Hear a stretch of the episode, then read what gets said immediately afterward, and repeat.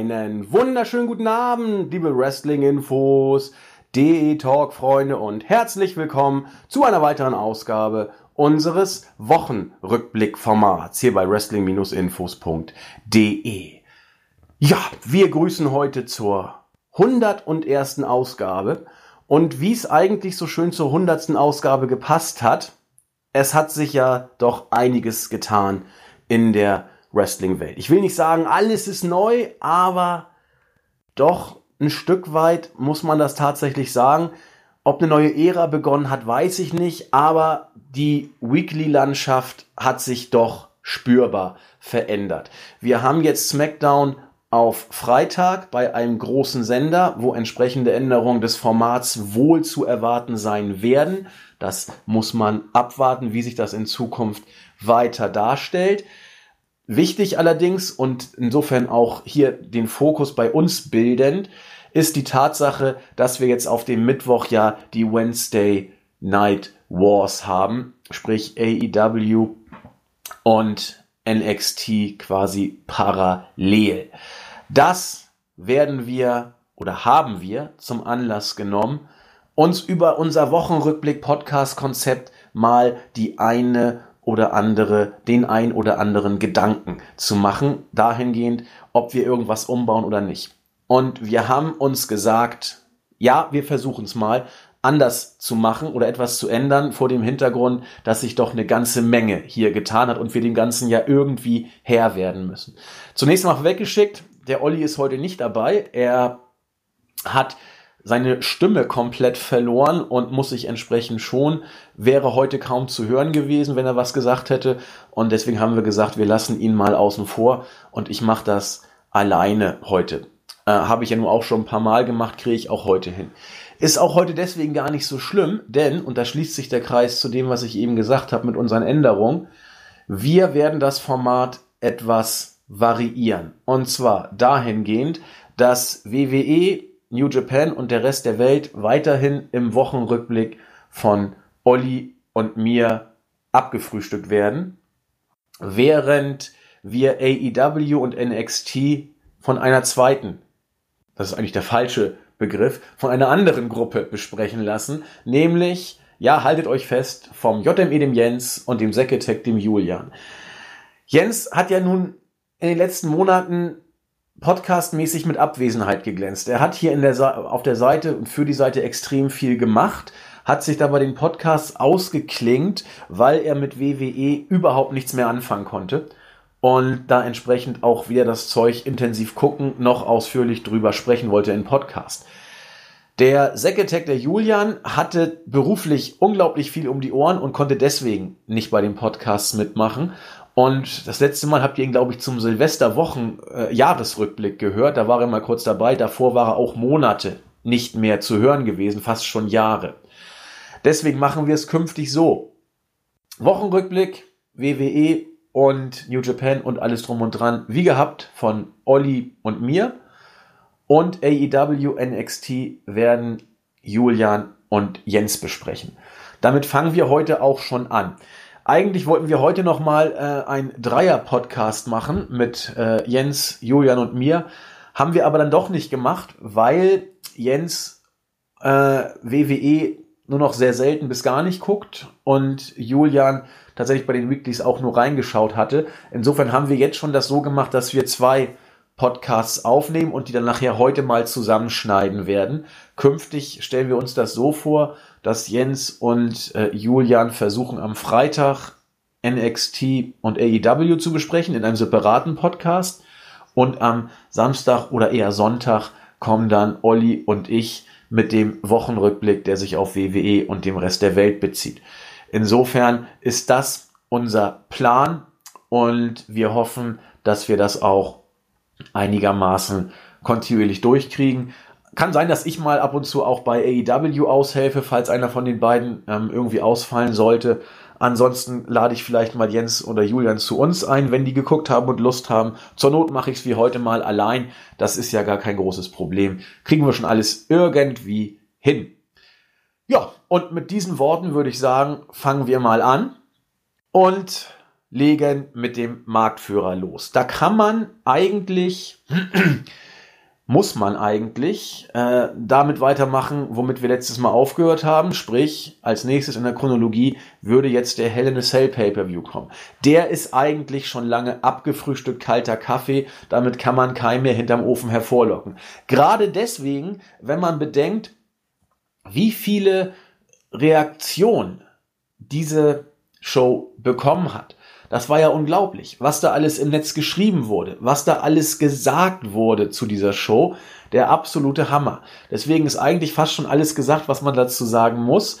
Und ich werde diese Show auch nicht en Detail jetzt besprechen, aber den ein oder anderen Punkt muss ich oder möchte ich ganz gerne aufgreifen, weil man da auch sehr schön äh, WWE im Allgemeinen, finde ich, nachvollziehen kann und auch Bezüge zu den Weeklies herstellen kann, die wir ja in dieser Woche gesehen haben.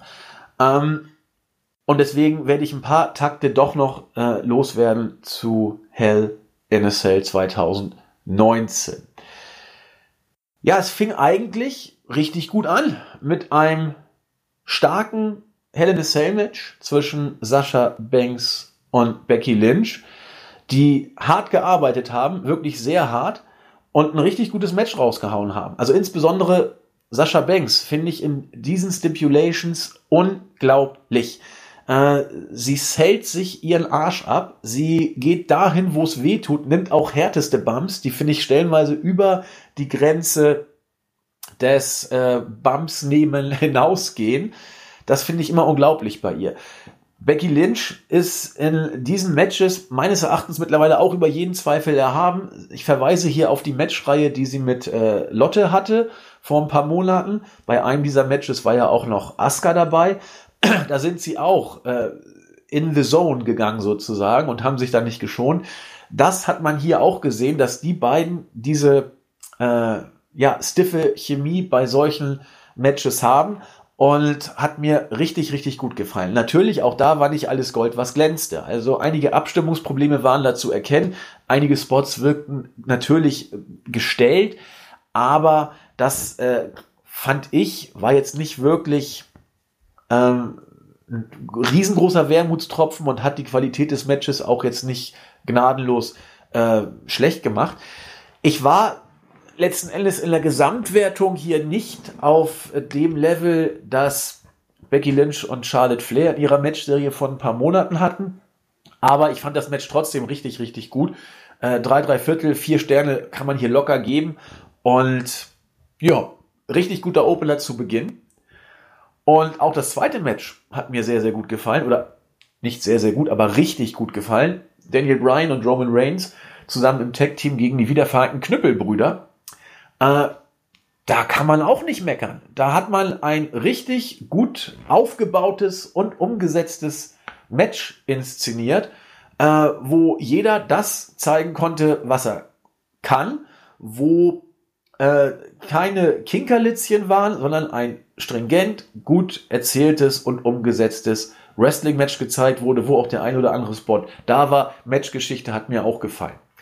Ähm, man kann jetzt sagen, ja, aber Brian, jetzt ist er schon wieder Face, nachdem er vorher so gerade erst Heel war, das lief ja eigentlich ganz gut und wozu ihn denn jetzt Turn? Muss das denn sein? Ja, die Frage kann man sich natürlich stellen. Alleine es ist wie es ist. WWE hat sich dazu entschieden und äh, wenn man es macht, sollte man es dann auch umsetzen und auch richtig machen. Und hier, wie ich finde, hat man es auch entsprechend umgesetzt. Am Ende gab es ja dann den angedeuteten Handshake, den Brian zuerst zurückgezogen hat, dann nachher äh, sogar eine Umarmung gefordert hatte. Hier hat WWE die Fans offensichtlich etwas überfordert, denn man rechnete wohl mit Hack It Out Chance oder was auch immer. Daran konnten sich die Fans nicht mehr groß erinnern. Was man noch wusste, waren die Yes-Chants, die auch sofort angestimmt worden sind.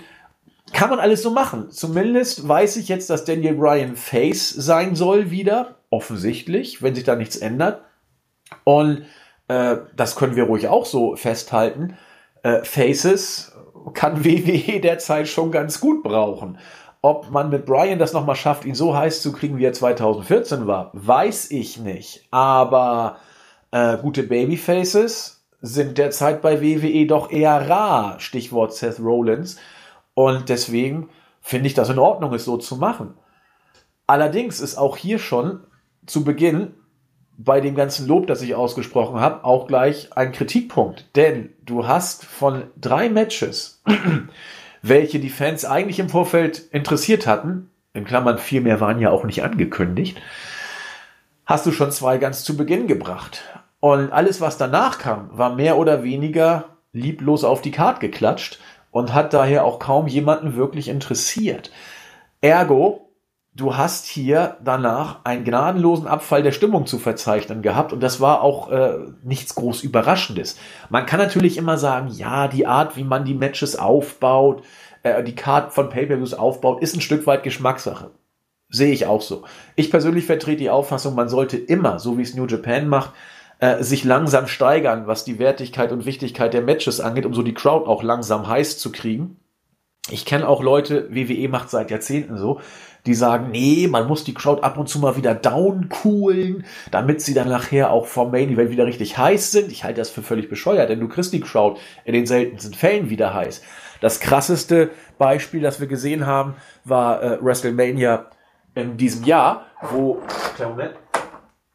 wo äh, die Fans beim Main Event sicherlich nicht mehr irgendwie heiß geworden sind und deswegen das Match zwischen Charlotte Flair, Becky Lynch und äh, Ronda Rousey mehr oder weniger ja vor sich hin dümpelte, was die Wahrnehmung der Fans angeht. Deswegen bin ich immer der Auffassung, baut doch lieber Stück für Stück auf und steigert euch hin zum Main Event. Ähm, und äh, ja gut, kann man richtig finden, kann man nicht finden. Hier hat man, finde ich, gnadenlos gesehen, dass WWE sich verzockt hat. Denn man hat die Fans nach dem zweiten Match, dass sie auch mit Wohlwollen aufgenommen haben, es war ja auch gut, 3,5 Sterne mäßig gut für mich, ähm, haben sie sie verloren. Und sie haben sie auch nicht mehr wiedergekriegt. Und unter uns, wen wundert es denn, dass man die Fans danach nicht wiederbekommen hat? Denn was danach kam, war durchschnittlich oder unterdurchschnittlicher Mist. Ähm, Natürlich kriegst du die Fans da nicht wieder. Wenn Randy Orton da ein Standardmatch abspült, das technisch wie immer solide ist, aber ansonsten langsam und langweilig ohne Ende, natürlich kriegst du da nichts mit. Ähm, Shorty Gable, wohlgemerkt, Shorty Gable. Er wurde erstmals so angekündigt, mittlerweile wird er auch offiziell so genannt, gegen äh, Boring Corbin. Das war auch nix. Gnadenlose Katastrophe. Äh, was einigermaßen war, war das äh, Tag Team Championship Match zwischen den Kabuki Warriors und Alexa Bliss und Nikki Cross. Das aber auch nur deswegen, weil die Kabuki Warriors einfach unglaublich starke Workerinnen sind und charismatisch. Äh, Alexa Bliss hast du auch taktisch klug weitestgehend aus dem Match rausgehalten und Nikki Cross hat versucht zu retten, was zu retten ist. Ja, wunderbar. Allerdings war da auch nicht mehr viel zu wollen, weil das Match ohne Aufbau auf die Karte geklatscht war, mehr oder weniger, und eh kaum noch einen gejuckt hat. Äh, was mir bei diesem Match aufgefallen ist und auch bei dem zweiten Mädels-Match, Bailey gegen Lotte, wo äh, Bailey dann mal kurz wieder im Vorbeigehen ihren Titel verloren hat, damit Charlotte einen neuen Strich oder eine neue Kerbe in ihrem Bett machen konnte, damit sie auch möglichst schnell ihren Papa einholt, was die Championship Reigns angeht. Was mir hier aber aufgefallen ist bei beiden, ich wusste überhaupt gar nicht, wer ist denn jetzt Heel und wer ist Face die Kabuki Warriors eigentlich die natürlichsten Babyfaces der Welt. Auf der anderen Seite Alexa Cross, ah, Alexa Cross, genau, Alexa Bliss und Nikki Cross. Eine Storyline, die auch gnadenlos als Heel zunächst angelegt war. Alexa Bliss als Heel, die die arme, naive Nikki Cross ein bisschen manipuliert und benutzt hat. Die Storyline war auf einmal irgendwann vorbei und dann sollte ich die offensichtlich bejubeln. Dann waren sie wohl ein Face-Team. Äh, als die beiden Teams jetzt gegeneinander angetreten sind, wusste ich zuerst gar nicht, wer soll denn hier wer sein. Auch während des Matches war mir das überhaupt nicht klar. Da wurden die Kabuki Warriors teilweise, wenn es überhaupt Reaktionen gab, mehr bejubelt als Bliss und Cross. Ich habe erst am Ende des Matches gemerkt, wer hier wohl der Heel sein soll, als Asuka dieses grüne Glibberzeug ähm, der guten Nikki Cross ins Gesicht gespuckt hat, der Ref offensichtlich farbenblind ist und kurz den Pin durchgezogen hat. Da war mir wohl langsam bewusst, hm, Vielleicht soll ich die Kabuki Warriors jetzt ausbuhen. Offensichtlich sind sie wohl jetzt doch Heels. Während des Matches habe ich davon wenig bis gar nicht mitbekommen. Es gab ein, zwei Aktionen, die nicht so sauber sind, aber unter uns, wer setzt die nicht an in einem Match? Auch bei Bailey. Ist Bailey jetzt Heel? Ist sie Face? Ist sie Face mit so ein paar healigen Aktionen? Lotte ist eh immer die gleiche arrogante Tussi. Äh, die wird mal bejubelt, mal ausgebuht, meistens bejubelt, weil ihr Papa berühmt ist und weil sie auch ein gewisses Flair, haha, welch Wortwitz, Wortwitz ja auch hat. Aber auch da wusste ich nicht, wen soll ich denn jetzt überhaupt bejubeln und wen nicht. Also WWE hat hier ein großes Problem. Ähm, unabhängig davon, dass sie Faces und Heels nicht so richtig bucken können, weiß man mittlerweile gar nicht mehr, wer überhaupt Heel und Face überhaupt sein soll. Und äh, da stimmt dann, finde ich, einiges nicht. Und da macht AEW, einen kurzen Ausblick werde ich hier auch heute mir nicht verkneifen, äh, deutlich mehr richtig als WWE. Was nicht so schwer ist, denn das ist eigentlich Booking einmal eins sozusagen. Jo, der absolute Höhepunkt war dann der Main Event zwischen Bray Wyatt, dem Fiend und Seth Rollins. Ich habe mich im Vorfeld schon gefragt, warum man dieses Match überhaupt bookt. Auch Olli und ich haben da ein paar Mal drüber philosophiert. Denn es machte eigentlich keinen Sinn. Du hast mit Seth Rollins ein Champion als Babyface, der eigentlich schon völlig verbuckt ist. Egal, was du die letzten Wochen und Monate anguckst, er wurde erbärmlich dargestellt. Oder er hat auch sich selbst ziemlich dusselig benommen. Seine Social Media äh, Entgleisung gegen Will Osprey und so weiter, die ja vor ein paar Monaten relativ äh, interessanter Gesprächsstoff waren, sind nur eine von vielen Sachen, die da passiert sind. Oder auch als er sich kurz vorm SummerSlam von Brock Lesnar da hat bei Raw abfertigen lassen und dann seine erbärmliche Promo ja, ich garantiere, ich werde gegen Lesnar gewinnen, denn ich muss gewinnen, denn sonst habe ich gar nichts. Ja, herzlichen Glückwunsch. Also, äh, da hat man wirklich viel falsch gemacht, bis hin zu kurz vorm Pay-Per-View, wo er weinend und schreiend Angst vor einem Mann mit Gruselmaske hatte und wie gelähmt in der Ringecke saß, nachdem Braun Strowman da abgefertigt wurde. Also mit so einem Champion, weinerliches Babyface, gehst du in den Hell in a Cell Main Event. Trotzdem muss WWE und will WWE an diesem Champion noch festhalten. Auf der anderen Seite hast du Ray Wyatt und damit den so ziemlich einzigen Charakter in Main Roster, um den sich die Fans auch nur ansatzweise kümmern oder den sie zumindest in Ansätzen cool finden. Und du setzt einen Champion, der eh schon geschwächt ist, gegen einen Heel an. Heel soll er wohl sein, den die Fans interessant finden und auch stellenweise bejubeln. Was heißt stellenweise? Beim pay wurde er gnadenlos bejubelt und Rollins gnadenlos ausgebuht, wenn er Aktion gegen den Fiend gebracht hat. Wenn du so ein Match bookst, hast du eigentlich nur eine, bestenfalls vielleicht zwei Chancen, dich hier gut aus der Affäre zu ziehen. Variante 1, du opferst deinen Champion und machst Bray Wyatt zum neuen Titelträger. Und zwar clean dann ist Rollins zwar durch, aber meine Güte, der ist eh schon durch. Oder, und das war Intention dieses Matches, dass du beide nicht verlieren lassen möchtest, dann musst du dir eine verdammt gute Idee ausdenken, wie du das hier realisierst, dass keiner gepinnt wird und keiner geschwächt wird. DQ funktioniert nicht, auch wenn bei uns im äh, Bericht DQ zuerst stand und auch viele zuerst von einer DQ ausgegangen sind. Es war keine DQ. Man hat es dann als Referee Stoppage verkauft. Wenn du so einen Weg gehst, dann brauchst du aber auch verdammt gute Booking-Entscheidungen. Und die, die hier gewählt wurde, war sicherlich keine. So viel kann man, glaube ich, sagen. Ähm, da gibt es so viel drüber zu erzählen. Also erstmal, das Match war schlecht. Also für sich gesehen war das Match wirklich nicht gut. Es war richtig schlecht. Ähm, dann das mit diesem Licht, das rote Licht. Manche fanden das richtig gut, die meisten fanden es total peinlich. Ich fand es auch peinlich. Aber wozu hast du denn einen, rot, einen roten Hell in a Cell Match, wenn das Licht sowieso rot ist? Also siehst du doch sowieso nichts dadurch. Also gut, kann man drüber streiten. Aber wenn du ein richtig schlechtes Wrestling-Match hast, dann ist es nicht äh, leicht, die Fans dann auch davon zu überzeugen, dass dein Finish irgendwie eine gute Idee ist. Gerade dann nicht, wenn du möglichst 100.000 Curbstorms ansetzt, aus denen entweder Wyatt sofort auskickt oder wo Rollins einfach weiter curbstompt sozusagen, bis Wyatt sich gar nicht mehr bewegt. Also so eine inflationäre Verschwendung von Finisher äh, wirft man ja New Japan manchmal vor, aber im Vergleich dazu ist das ja gar nichts. Also der Curbstop wurde mal gnadenlos entwertet. Ja, ich weiß, man wollte jetzt den guten Wyatt möglichst als cool und böse und äh, den kriegst du gar nicht kaputt und so weiter darstellen, hat aber nicht geklappt. Mit jedem Curbstop, der angesetzt wurde, wurde die Crowd genervter und hat lauter geboot. Nachvollziehbar. Die Referee Stoppage als solche fand ich unglaublich lächerlich. Ja, natürlich. Rollins hat, und das sah auch teilweise ziemlich stiff und hart aus, hat nachher immer auf den Kopf von Wyatt es abgesehen. Sei es nachher mit einem Werkzeugkasten, sei es mit irgendwelchen Stühlen und nachher mit dem Hammer. Aber Stichwort Hammer. Ähm, während des Matches hat Bray Wyatt seinen Hammer rausgeholt. Und das war ein Riesenexemplar. Was für ein Hammer. Ich habe noch nie so einen großen Hammer gesehen, den Wyatt da rausgeholt hat. Ihr wisst, welchen ich meine. Diesen komischen Kirmeshammer oder was das da war. Der war, glaube ich, doppelt so groß wie der Knüppelbruderhammer. Und im Vergleich dazu war der äh, Hammer, der Vorschlaghammer, den da, der Sledgehammer, den Rollins rausgeholt hat, der war ja geradezu winzig. Also Rollins Hammer war ja winzig im Vergleich zu dem Hammer von Wyatt.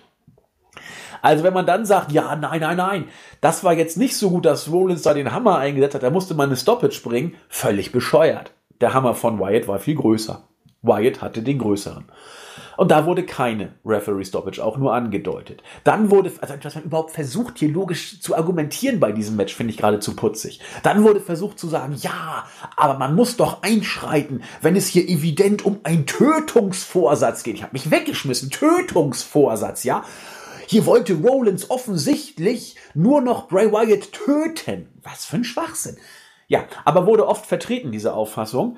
Ähm, Leute, ich habe in Hell in a Cell Matches schon ganz andere Sachen erlebt, was da gemacht wurde. Und da wurde nicht eingegriffen. Insbesondere, wenn man, und das wurde bei diesem Pay-Per-View auch sehr deutlich, wenn man darauf abstellt, dass hier doch alles geht. Im Mädelsmatch war es, glaube ich, Jerry Lawler, der eindeutig gesagt hat, All is legal. Everything is allowed. All legal. So, das hat Kohl, glaube ich, auch tausendmal geschrien. Ja, aber dann musst du bitte nochmal klare Regeln machen. Wenn es heißt, alles ist erlaubt, dann ist bitte auch alles erlaubt. Und wenn irgendwas nicht erlaubt sein soll, dann muss das irgendwo auch klar mal hervorgehoben werden. Du kannst nicht im ersten Match sagen, alles ist erlaubt und im zweiten, nein, irgendwann muss mal eingegriffen werden. Ja, fand ich also alles ziemlich blöd. Insbesondere dann, wenn man bedenkt, dass kurz nachdem das Match dann abgebrochen war, Wyatt wieder zu Kräften kam und den guten Rollins äh, Gemendebill clawed hat, bis dieser Blut gekotzt hat. Ja, also ziemlich unrühmliches Finish alles mehr oder weniger erbärmlich. Einige ganz besonders lustige haben hier versucht, das Ganze noch in Booking technisch höhere Sphären zu heben.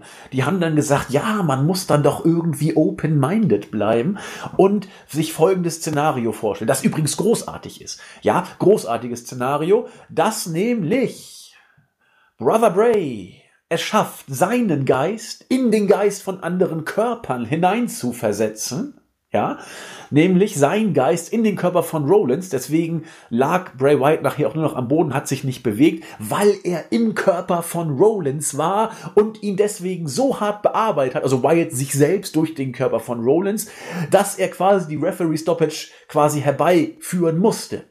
Selten so ein Schwachsinn gehört. Also wenn man das wirklich vertreten wollte, ja, ähm, dann und das auch wirklich als Booking-Entscheidung uns hinstellen wollte, ja gute Nacht, dann können wir wirklich den Laden hier dicht machen, wenn man das so möchte, dann ist es wirklich Kasperle-Theater unterstes Board und äh, ja, kann man dann eben von mir aus so sehen. Ja, wie dem auch sei, Dave Meltzer sprach hier vom schlechtesten Main-Event der letzten Jahre oder aller Zeiten sogar oder einem der schlechtesten aller Zeiten. Ich weiß nicht, ob ich so weit gehen würde, ich fand es einfach nur unglaublich schlecht.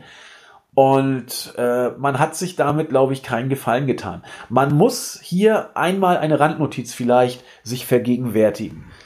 Ähm, die Besprechung über diesen Pay-per-View von Brian Alvarez und Dave Meltzer hat auf YouTube mehr Klicks bekommen als AEW Dark am Dienstag, das YouTube-Format. Übrigens, super Ding, guckt's euch mal an.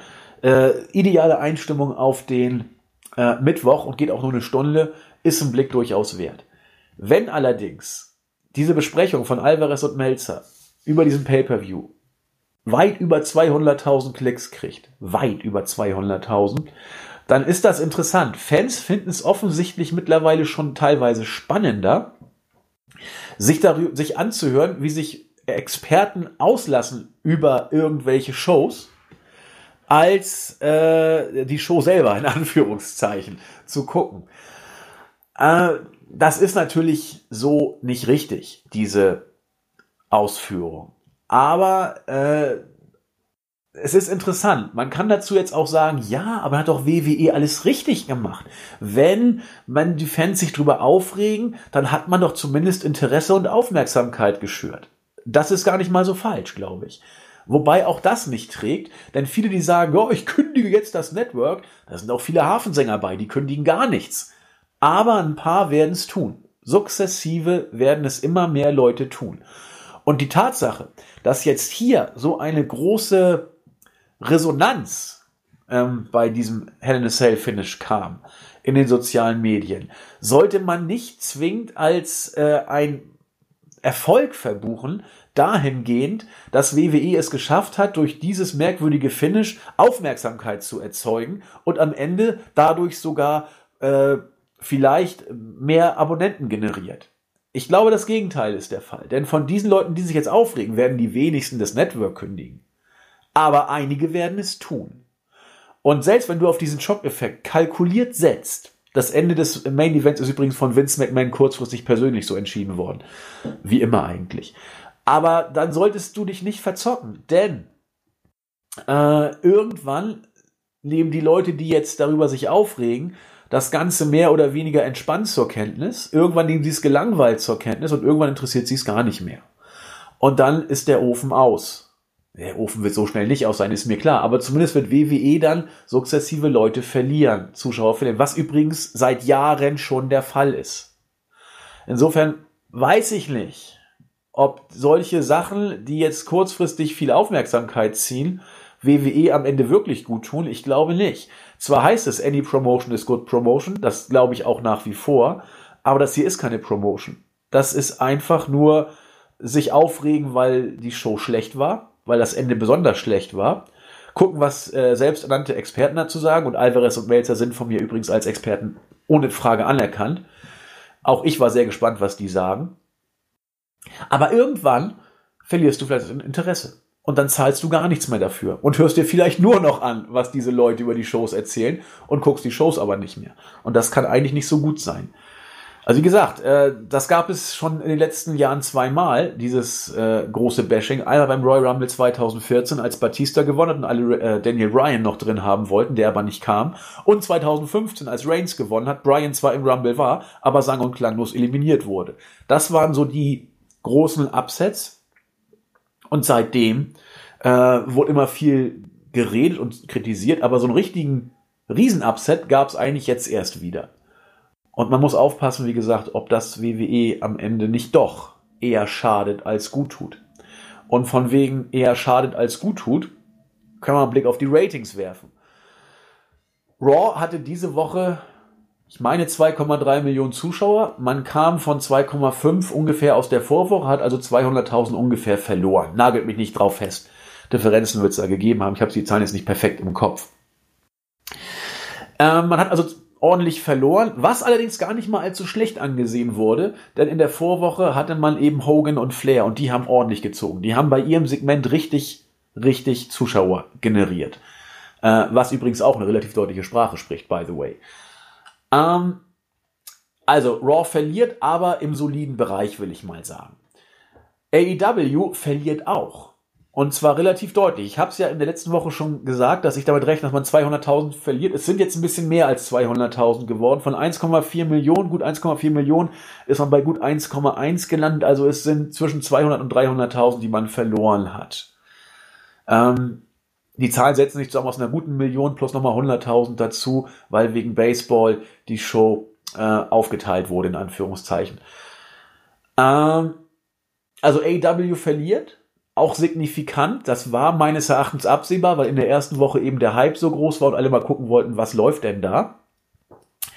Aber man ist immer noch über dem, was man sich intern so als Marke gesetzt hat. NXT verliert. NXT kam von 1,2 Millionen in der ersten Woche zu einer Million in der zweiten. Ich glaube, eine knapp 900.000, 890.000 in der dritten Woche und diese Woche wieder 790.000, wieder gut 100.000, ungefähr 100.000 verloren. NXT bröckelt. relativ deutlich. AEW ist immer noch relativ deutlich vor NXT. Und das ist so der Zwischenstand da. Also auch da hat WWE Probleme. Wo es aber am krassesten war, war tatsächlich SmackDown. SmackDown hatte am äh, letzten Freitag gut 3,8 Millionen Zuschauer. Diesen Freitag haben gut 2,8 Millionen zugeschaltet. Man verliert also eine Million TV-Zuschauer und über 25 Prozent seiner Zuschauer von einer Woche zur anderen. Das ist ein Paukenschlag. Das muss man einfach so sagen. Jetzt kann man sich fragen, woran liegt denn das? Und ich habe da zwei Ideen, woran es liegen könnte. Die eine Idee besteht aus zwei Worten, nämlich Dwayne Johnson. Dwayne Johnson hat die Show geziert, man hat es gnadenlos promotet, dass er kommt. Er kam und ich bin mir sicher, dass er einen Riesenbatzen Mainstream-Interesse generiert hat. Dwayne war aber nur bei der ersten Woche und nicht bei der zweiten. Ergo werden wohl auch eine ganze Menge Leute bei der zweiten Woche gesagt haben, kein Dwayne, kein Smackdown für mich. Und viele werden, wie gesagt, eh nur eingeschaltet haben, weil Dwayne Johnson da gerade war, dass der irgendwie Wrestler ist, wissen vielleicht einige. Ja gut, wissen tun es genug, aber es gibt genug, die, glaube ich, erst über die äh, Filmkarriere kennengelernt haben. Also Dwayne wird einen hohen Prozentsatz an Zuschauer einbußen ausmachen. Und die andere, der andere Prozentsatz, den kann sich WWE, glaube ich, selbst ankreiden. Denn man hat einmal mehr dieses berühmt-berüchtigte False Advertising betrieben. Äh, man hat bei SmackDown nämlich nicht nur Dwayne angekündigt, sondern auch Austin, den Undertaker, Hogan, Flair und so weiter. Und ich habe viele Stimmen im Internet gehört, die sich darüber aufgeregt haben, dass Steve Austin nicht da war. Die meisten haben natürlich wegen Rock und Konsorten eingeschaltet. Aber auch genug für Austin und auch ein paar, die extra den Undertaker sehen wollten. Auch wenn der quasi mittlerweile täglich auftritt. Übertrieben. Aber er wurde angekündigt und er wurde nicht gebracht. WWE hat eine relativ entspannte Einstellung. Man sagt, the card is a subject to change. A change. Das heißt, äh, die Show muss stattfinden und die Card kann sich ändern. Ergo, wir können ankündigen, wie wir wollen. Ob der auch kommt oder nicht, ist sekundär. Hauptsache, die Show kommt und findet statt. Das ist bei WWE auch nichts Neues, dass man diese Auffassung vertritt. Äh, genau genommen macht man das seit Jahren, Jahrzehnten sogar schon so. Und man hat da nicht mal ein schlechtes Gewissen bei. Kann man ja auch machen. Nur dann darf man sich eben nicht wundern, wenn man Leute ankündigt, die nicht bringt, dass dann ein paar Fans sagen, fuck this shit, dann lasse ich das eben sein und schalte nicht mehr ein. Und ich glaube, dass das auch vielleicht, es ist schwer, müsste man jetzt mal rausgehen, ich habe keine Erhebung da irgendwie im Kopf oder gehört, dass das vielleicht auch eine gewisse Rolle gespielt hat, dass einige nicht mehr eingeschaltet haben. Also kein Dwayne, keine Zuschauer, False Advertising, keine Zuschauer. Kann so sein, müsste man abwarten, ob es wirklich so war. Aber irgendwo müssen doch die eine Million Fans, die jetzt von der ersten zur zweiten Woche nicht da sein, äh, geblieben sein. Was umso bemerkenswerter ist, als dass man hier den Draft hatte am Freitag. Und bei einer Draft-Show hatte man in den letzten Jahren eigentlich immer gute Zahlen. Das heißt, man darf gespannt sein, was in der nächsten Woche bei SmackDown passiert. Oder dann bei SmackDown passiert, wenn kein Draft mehr da ist. Dann muss man ja sagen, da sind die 2,8 Millionen sogar in Gefahr. Und Fox hatte bestimmt andere Pläne oder andere Hoffnungen mit SmackDown Live, als dass man unter drei Millionen rumdümpelt. Also mal gucken, was da passiert. Wenn die Zuschauerzahlen noch weiter sinken sollten, wird man sich bei Fox natürlich auch Gedanken machen. Also WWE kann das alles mehr oder weniger, mehr oder weniger vollkommen egal sein zurzeit, denn man ist für knapp fünf Jahre ja safe aber auch da gilt, es sind schon keine fünf Jahre mehr, sondern nur noch vier Jahre, elf Monate und zwei Wochen. Also auch da bröckelt äh, die äh, Luxusfinanzära langsam weg. Ich weiß, das ist jetzt absolut bescheuerter Vergleich. Aber äh, die Vertragslaufzeit hat jetzt begonnen und irgendwann läuft sie vielleicht dann auch mal aus. So, muss man mal gucken. Ich glaube jetzt nicht, dass Fox von heute auf morgen die Show entweder absetzt oder auf FS1 verbannt, also auf den Sportsender, auf die zweite Liga von Fox sozusagen, weil dafür zahlt man WWE einfach zu viel Geld, als dass man so einen Schritt mir nichts, dir nichts einfach mal umsetzt. Interessant wäre natürlich auch den Vertrag mal zu sehen, den WWE mit Fox unterschrieben hat. Ob da vielleicht bei Fox irgendwo eine Art Vertragsausstiegsklausel generiert ist, die irgendwie an irgendwelchen Ratings hängt oder gekoppelt ist. Oder ob vielleicht irgendwie die zu zahlende Summe sich relativiert für den Fall, dass die Ratings irgendwie sinken oder sowas. Das weiß ich alles gar nicht. Äh, das wird auch interessant. Für den Fall, dass das nicht so ist, sprich, dass WWE das Geld bekommt, egal was passiert, kann es WWE grundsätzlich egal sein, ob sie jetzt abgesetzt werden oder auf FS1 verbannt werden. Nur, äh, wenn sie auf FS1 laufen, wird das auch für die äh, Zielgruppe und für die Zuschauer der Show auch nicht gut. Sprich, das Produkt nimmt Schaden durch so einen Sendeplatzwechsel. Also wir werden das verfolgen und ich bin sehr gespannt auf die kommenden Wochen bei SmackDown. Also ich hätte gedacht, so 3,3, 3,5 wird man irgendwie also zwischen 3 und 3,5 Millionen hätte ich gedacht, müsste man sich eigentlich einpendeln. Aber da ist man jetzt schon drunter. Wir werden das verfolgen. Gut, so viel quasi zu dem, was hier vor den eigentlichen Weeklies passiert ist. Die Weeklies selbst kann man, glaube ich, relativ kurz halten. Ähm, ich habe jetzt ein Problem. Ich habe gar kein Problem. Ich habe kein Problem. Wir fangen an mit Monday Night Raw, wo man auch schon das Nachwirken des Main Events sehr, sehr gut spüren konnte, nämlich dahingehend, dass man es gar nicht gespürt hat. Man hat lange Zeit bei Raw überhaupt kein Wort über den Main Event verloren. Irgendwann so zweite, dritte Stunde gab es dann mal so ein Highlight-Video, aber ansonsten hat man tunlichst daran getan, nichts über diesen Main Event zu erwähnen. Dürfte seine Gründe gehabt haben. Stattdessen Stattdessen wurde ein Rückblick auf das Match zwischen Seth Rollins und Rusev aus der letzten Woche zu Beginn eingeblendet, wo es ja um diese großartige Lana-Rusev-Storyline ging. Und das war auch wieder der Kick-Off. Gott war das schlecht. Ähm, auch eine Storyline, die von 0 auf 100 gegangen ist eigentlich. Herrlich. Also Rusev und Lana waren erstmal gar nicht in den Shows, dann kam Rusev wieder, dann wurde irgendwas von Eheproblem zwischen den beiden mal erzählt und in der nächsten Woche liegt Lana äh, mit Bobby Lashley im Bett und sagt, ich habe alle Konten eingefroren, alles gehört mir, ich liege jetzt auch im Haus und äh, jetzt gehe ich vögeln, so nach dem Motto. Auch nicht schlecht, dass die beiden immer, wenn sie Sex haben, offensichtlich einen Kameramann dabei haben. Man weiß nie, wofür man es braucht. Rusev sieht aus wie ein Depp, da hilft auch, wie gesagt, diese 70er Jahre Pornostar, äh, Oberlippenbart und Frisur gar nichts mehr. Er konnte wenigstens noch Corbin und Orton abfertigen. Stell dir mal vor, sogar das hätte nicht geklappt. Dann wäre er der totale Geek.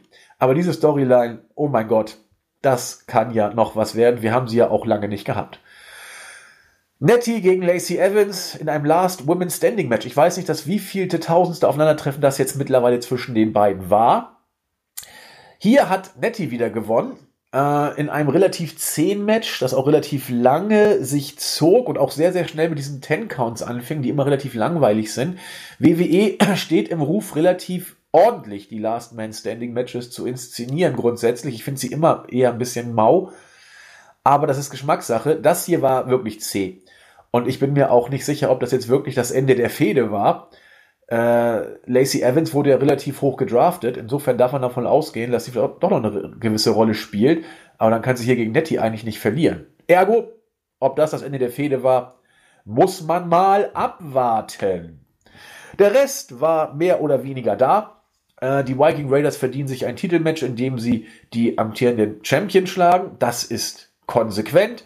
Alistair Black sagt, er will kämpfen. Mal gucken, er durfte zumindest die Singh-Brüder jetzt abfrühstücken.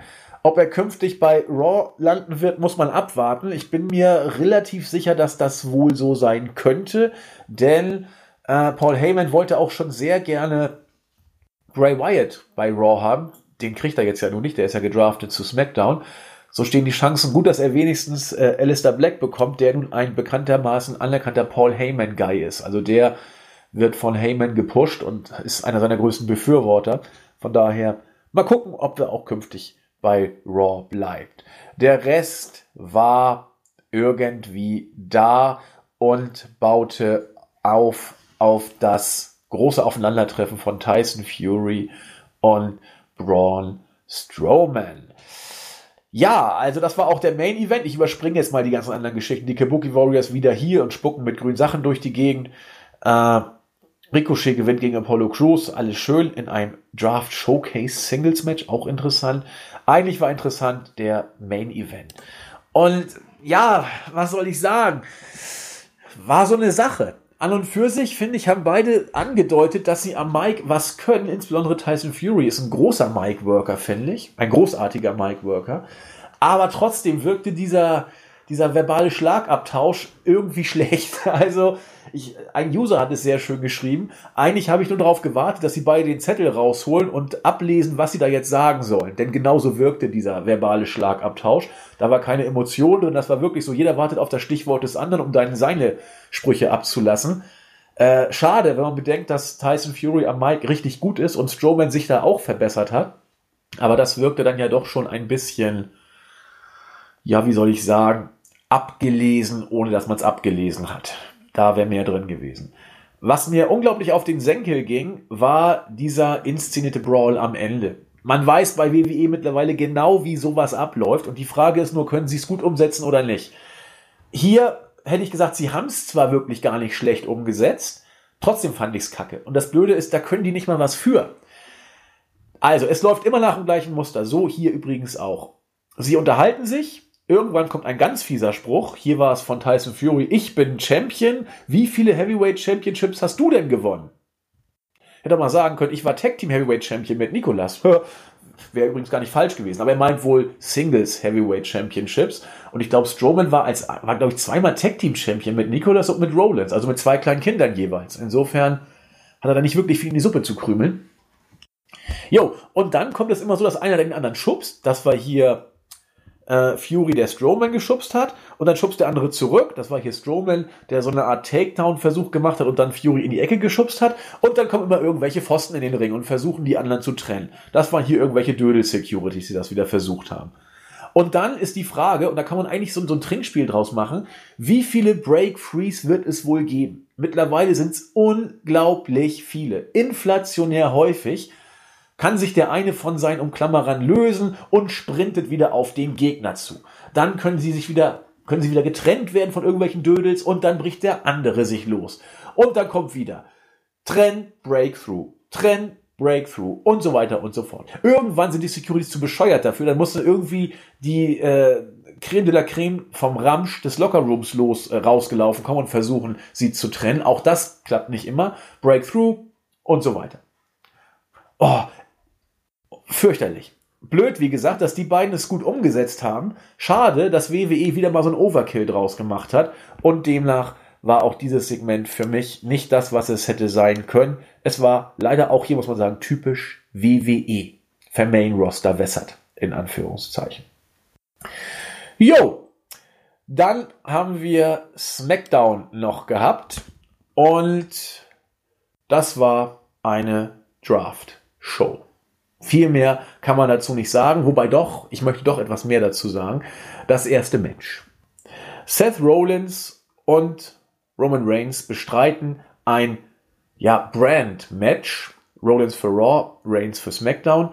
Der Sieger gewinnt für sein Brand sozusagen das Recht, den ersten Draft zu nehmen. Macht ja Sinn, den ersten Pick im Draft zu ziehen.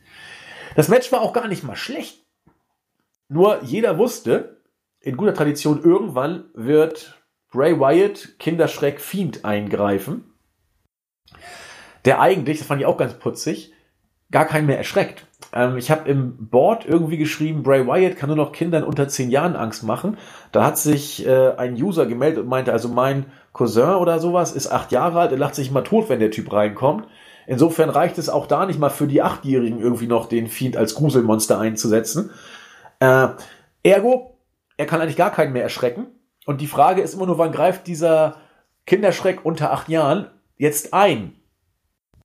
Und er griff wieder ein. Interessant diesmal, dass der Evergreen Loch im Ring ausgespielt wurde.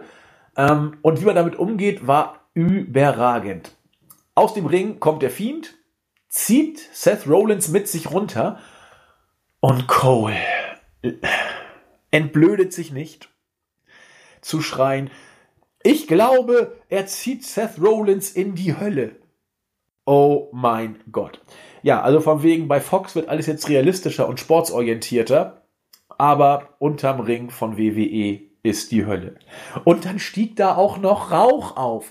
Also irgendwo wurde wohl ein Papst gewählt, dass da jetzt Rauch aufgestiegen ist. Das war so unglaublich schlecht. Und dann hüpft Rollins wieder aus dem Loch hervor, also lange war er in der Hölle nicht, und hat wieder so ein bisschen gekeucht und so weiter und so fort.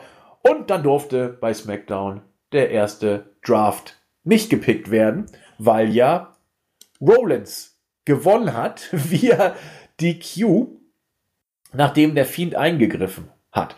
Eigentlich ziemlich dumm. Denn Wyatt ist jetzt ja bei SmackDown, na egal. Wie dem auch sei, Raw durfte zuerst picken und wen haben sie gepickt? Becky Lynch, den Women's Champion. Macht Sinn. SmackDown greift zu, holt sich Roman Reigns, den Franchise-Player. War klar, dass der bei SmackDown bleiben muss. Er soll den Brand ja entsprechend tragen. Weiß der Geier, warum Raw als zweites den OC genommen hat? Quasi mit Kader pur. Davon abgesehen, pick ein, nimm drei. Man hat sich quasi gleich Styles, Anderson und Luke Gallows gesichert mit einem Pick. Auch nicht verkehrt. Bray Wyatt dann zu SmackDown und dann kommt der große Drew McIntyre seit Monaten nicht mehr gesehen und äh, davor auch eigentlich so ein typischer 50-50-Guy, aber er wird jetzt hier entsprechend gestärkt. Na, hoffen wir das Beste. Ansonsten King Corbin gegen jetzt auch offiziell Shorty Gable, die 58. King Corbin gewinnt, 50-50 Sumpf pur. Der gute Chad Gable ist völlig erledigt, wenn jetzt auch schon als Shorty Gable angekündigt wird. Bei WWE glaubt man wohl allen Ernstes, dass das ihn overbringt, ja, dann äh, freut euch schon mal. Das Einzige, was Chad Gable overgebracht hat, war eine gute Performance im King of the Ring und die Tatsache, dass er Matches gewonnen hat. Aber das wird bei WWE wohl keiner mehr merken. Jo, dann War Room. Wie geil. Es gab ein War Room. Und da wurde immer so philosophiert, wer könnte denn wohin? Ach, es war, es war so unglaublich schlecht. Jo, Randy Orton zu Raw super, wenn es jemanden juckt. Sascha Banks dafür zu SmackDown. Ricochet zu Raw, Strowman zu SmackDown, Lashley zu Raw. Und so ging es dann eben auch weiter. Das war der Draft-Pick. Kane Velasquez kommt mittlerweile raus. Großartige Promo von Heyman. Ja, Kane hat dafür gesorgt, dass Lesnar verloren hat damals bei UFC. 2011. Es gibt keine Entschuldigung. Lesnar hat sich nie entschuldigt. Warum? Weil er es auch nicht kann. Dafür gibt es keine Excuses für das, was hier gelaufen ist. Kane Velasquez kommt mit Rey Mysterio raus und sagt, du kriegst eine neue Narbe. Das war's. Jo, was haben wir noch? Draft hier. Interessant finde ich auch, dass Kevin Owens erst als Nummer 8 gepickt wurde von Raw. Der Mann, der SmackDown gerettet und Shane McMahon in Ruhestand geschickt hat, steht picktechnisch deutlich hinter ja nicht deutlich, aber er steht hinter Lacey Evans, hinter Alexa Bliss, hinter Bobby Lashley, hinter Ricochet, hinter Orton. Na dann, na dann, na dann. Ja, und der Rest pickte so vor sich hin. Interessant vielleicht noch der Main Event. Äh, Habe ich mich beim Pay-per-view noch gefragt, wieso eigentlich Becky äh, und Charlotte gegeneinander antreten und ich gar nicht weiß, wer Heel und wer Face ist. Jetzt weiß ich es endlich. Becky ist wohl offensichtlich jetzt, also ich weiß es nicht, aber ich glaube es zumindest. Äh, Becky sag ich schon. Bailey ist wohl offensichtlich jetzt Heel, denn sie hat das Publikum ein bisschen beleidigt und gesagt, screw you all. Dazu hat sie auch noch ganz böse die Skydancer geschlachtet sozusagen. Da danst jetzt gar nichts mehr. Eine bitterböse Frisur hat sie auch noch. Ergo ist sie jetzt wohl Heel. Für diesen Heel-Turn gab es gefühlt die größten Pops überhaupt für Bailey. Und sie hat dann auch als böse Bailey jetzt sich von Lotte den Titel zurückgeholt. Machte alles wohl nur Sinn, den Titelwechsel am Sonntag zu inszenieren, um Lotte einmal eine weitere Kerbe in ihr Bett zu geben, sprich ein weiter, weiterer Championship, äh, Championship Run dazu, um ihren Vater langsam mal einzuholen. Ja, und um Bailey ein bisschen Momentum zu geben für den Heel-Turn, um dann auch noch ein Upset, was heißt Upset, das Ding wechselt ja irgendwie fast täglich mittlerweile der Titel, ein Upset zu geben, damit sie jetzt auch als Heel den Gürtel bekommen kann. Wunderbar. Screw you all, hat sie gesagt, böse. Und damit war SmackDown vorbei. Diese Show hat, wie gesagt, eine Million Fans verloren. Und äh, ja, man kann es, wie gesagt, vielleicht nachvollziehen. Ich habe es versucht, so ein bisschen anzusprechen. AEW und NXT werde ich, wie gesagt, hier nicht en Detail besprechen. Das machen gleich Zack Attack und JME. Nur ein, zwei Sachen im Vorfeld noch, weil ich da im, im Board diskutiert habe mit einem User, The Underground, hier herzlich gegrüßt. Ähm, und zwar fand ich AEW wieder richtig gut. Dynamite, die zweite Ausgabe. Nicht perfekt, beileibe nicht, aber einiges war richtig stark. Einmal äh, das Eröffnungsmatch. Bugs gegen Private Party. Ich fand es unglaublich gut. Es ist genau diese Art von Matches, die ich so liebe. Ich bin ja einer, der versucht oder der immer Wrestling dann gut findet, wenn er die Illusion bekommt, so könnte es sich in echt abspielen, wenn es denn ein echter Kampf wäre. Da sind keine Pausen drin, da wird irgendwie äh, nicht, sag ich mal, etwas abgespult, sondern da war Tempo drin. Die haben die, die Tags auch halbwegs realistisch aussehen lassen. Äh, die Spots waren natürlich Spots, wie das eben so ist. Aber irgendwie passte das. Das Tempo war unglaublich hoch, es war spektakulär. Ich habe von der ersten bis zur letzten Minute mich unglaublich unterhalten gefühlt. Äh, ich liebe solche Matches. Also vier ein Viertel würde ich locker geben. Wer viereinhalb gibt, mit dem würde ich nicht streiten. Das war einfach ein unglaublich starkes Tag Team Match. Ähm, viele fanden auch richtig, dass die Private Party gewonnen hat. Ich bin da nicht so ganz sicher. Ich halte es hier auch mit Dave Meltzer, der sagte, ah, ob das Booking so gut ist, ich weiß es nicht. Ich habe auch in den Wochen davor schon gesagt, dass Omega so viel verliert, gefällt mir überhaupt nicht. Warum nicht? Weil du zum Beginn der neuen Show eigentlich Stars brauchst. Und die musst du ein Mainstream-Publikum irgendwie schmackhaft machen. Die musst du etablieren als Stars der Liga. Und wer sind diese Stars? Doch eigentlich Kenny Omega und die Young Bucks. Kenny hat vier von seinem Star-Appeal meiner Meinung nach verloren, das er noch vor einem Jahr hatte, als er bei New Japan äh, endlich den Gipfel erklommen hat und den Gürtel gewonnen hat. Seitdem äh, hat er, wie gesagt, einiges an Strahlkraft eingebüßt. Warum? Und das finde ich ja auch so großartig an Kenny und den Bucks, weil sie andere overbringen wollen. Die, die sehen sich absolut als Teamplayer. Die Bucks wollen eigentlich jedes Match verlieren im Moment, weil sie andere Worker overbringen wollen. Und Kenny sieht das genauso. Das ist eine super Idee. Ich weiß nur nicht, ob es jetzt die richtige Idee ist, weil du eigentlich jetzt den Brand stärken musst und äh, die, dem Brand Stars geben musst. Mit Jericho machst du es genau richtig. Jericho gewinnt, äh, mal äh, mit bösen Aktionen, mal clean, aber er gewinnt und sagt böses Zeug. So musst du es machen. Omega, wie gesagt, verliert mir zu viel und die Bugs hätte ich hier auch als erstes die Titel, äh, hätte, hätte, den Bugs hätte ich auch als erstes die Titel gegeben. Sie wollen, sie machen eine andere Philosophie. Sie sagen, wir bringen andere Worker over und mal gucken, welche Philosophie sich als die richtige herausstellt.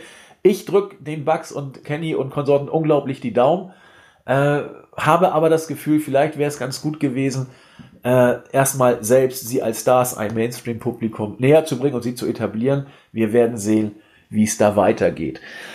Ähm, ja, das äh, Eröffnungssegment dann von Chris Jericho war großartig. Er hat äh, sein Stable overgebracht mit einer ganz simplen Art und Weise. Äh, er hat einmal gesagt, dass sie böse sind er, und er hat gesagt, warum er sie auf seiner Liste hat, warum sie äh, so gut sind. Ne? Also äh, hier Ortiz und Konsorten, super Street Fighter, dann unser spanischer Gott, er ist talentiert, er sieht gut aus, die Mädels lieben ihn, er hat es drauf und Jake Hager, Hammer MMA-Fighter und ehemaliger World Champion. Und dann kam, fand ich, das, was er so großartig gelöst hat. Äh, We the People Chance kam und er war kurz irritiert. Man sieht das dann auch. Er ist kurz aus dem Bild rausgegangen, aus der Hardcam, hat überlegt und hat dann sofort reagiert und gesagt, äh, Schnauze, die We the People Chance sind scheiße, sie waren die Idee eines dummen Creative Teams und das Ganze ist erledigt und begraben. Sofort war Schluss mit den We the People Chance. Es gab einen riesen Pop und AEW Chance. Das hat Jericho sofort überragend umgedreht, die ganze Geschichte. Denn wenn jetzt hier auch äh, Hager irgendwie die We the People Geste noch gemacht hätte, dann wäre das wie ein Kniefall vor WWE gewesen und hätten sie ihn, hätten sie Vince auch die Schuhe küssen können.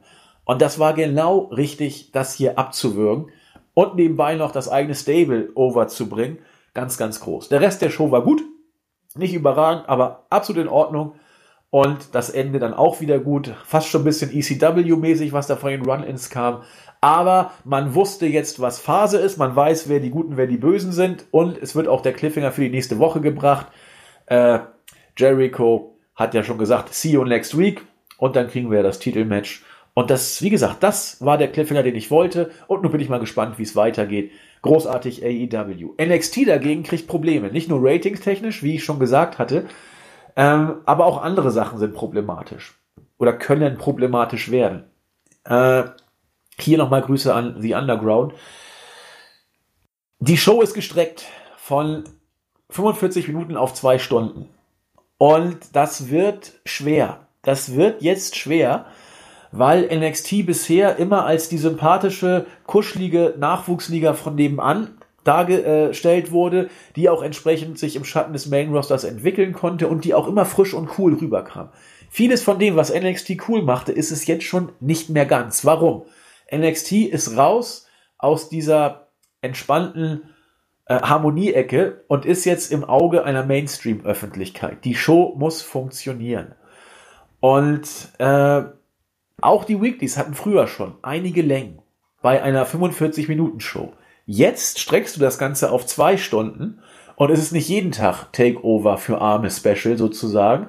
Deswegen wird das mit zwei Stunden ambitioniert, die entsprechend zu füllen. Ein Problem könnte auch tatsächlich die Crowd sein. Bisher läuft das gut, aber und deswegen bin ich auch nicht so richtig der Auffassung, dass Full Sail vielleicht auf sich das Richtige für NXT ist und bleibt. Das war früher das, was NXT ausgemacht hat. Du hast die Crowd gehabt, die hat das Produkt geliebt. 45 Minuten, wurde alles aufgezeichnet, getaped, die Fans waren drin, alles gut. Jetzt hast du eine zweistündige Show, jede Woche, und du hast die gleiche kleine Halle. Sprich, die Fans, die da sind, werden häufig die gleichen sein. Und der Effekt, dass man da etwas sieht, dass man etwas Neues sieht, der wird sich schnell abnutzen. Vielleicht wird er sich schnell abnutzen.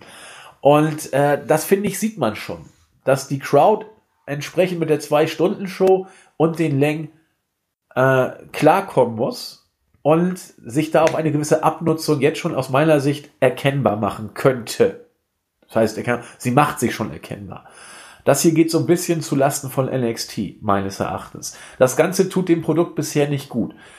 Ähm, dazu eben noch die Tatsache, wenn du als jemand da reinschaltest, der Wrestling kaum oder gar nicht kennt, und dann bei NXT und dann bei AEW reinguckst, das habe ich im letzten Podcast auch schon gesagt, welche Show sieht da wohl cooler aus?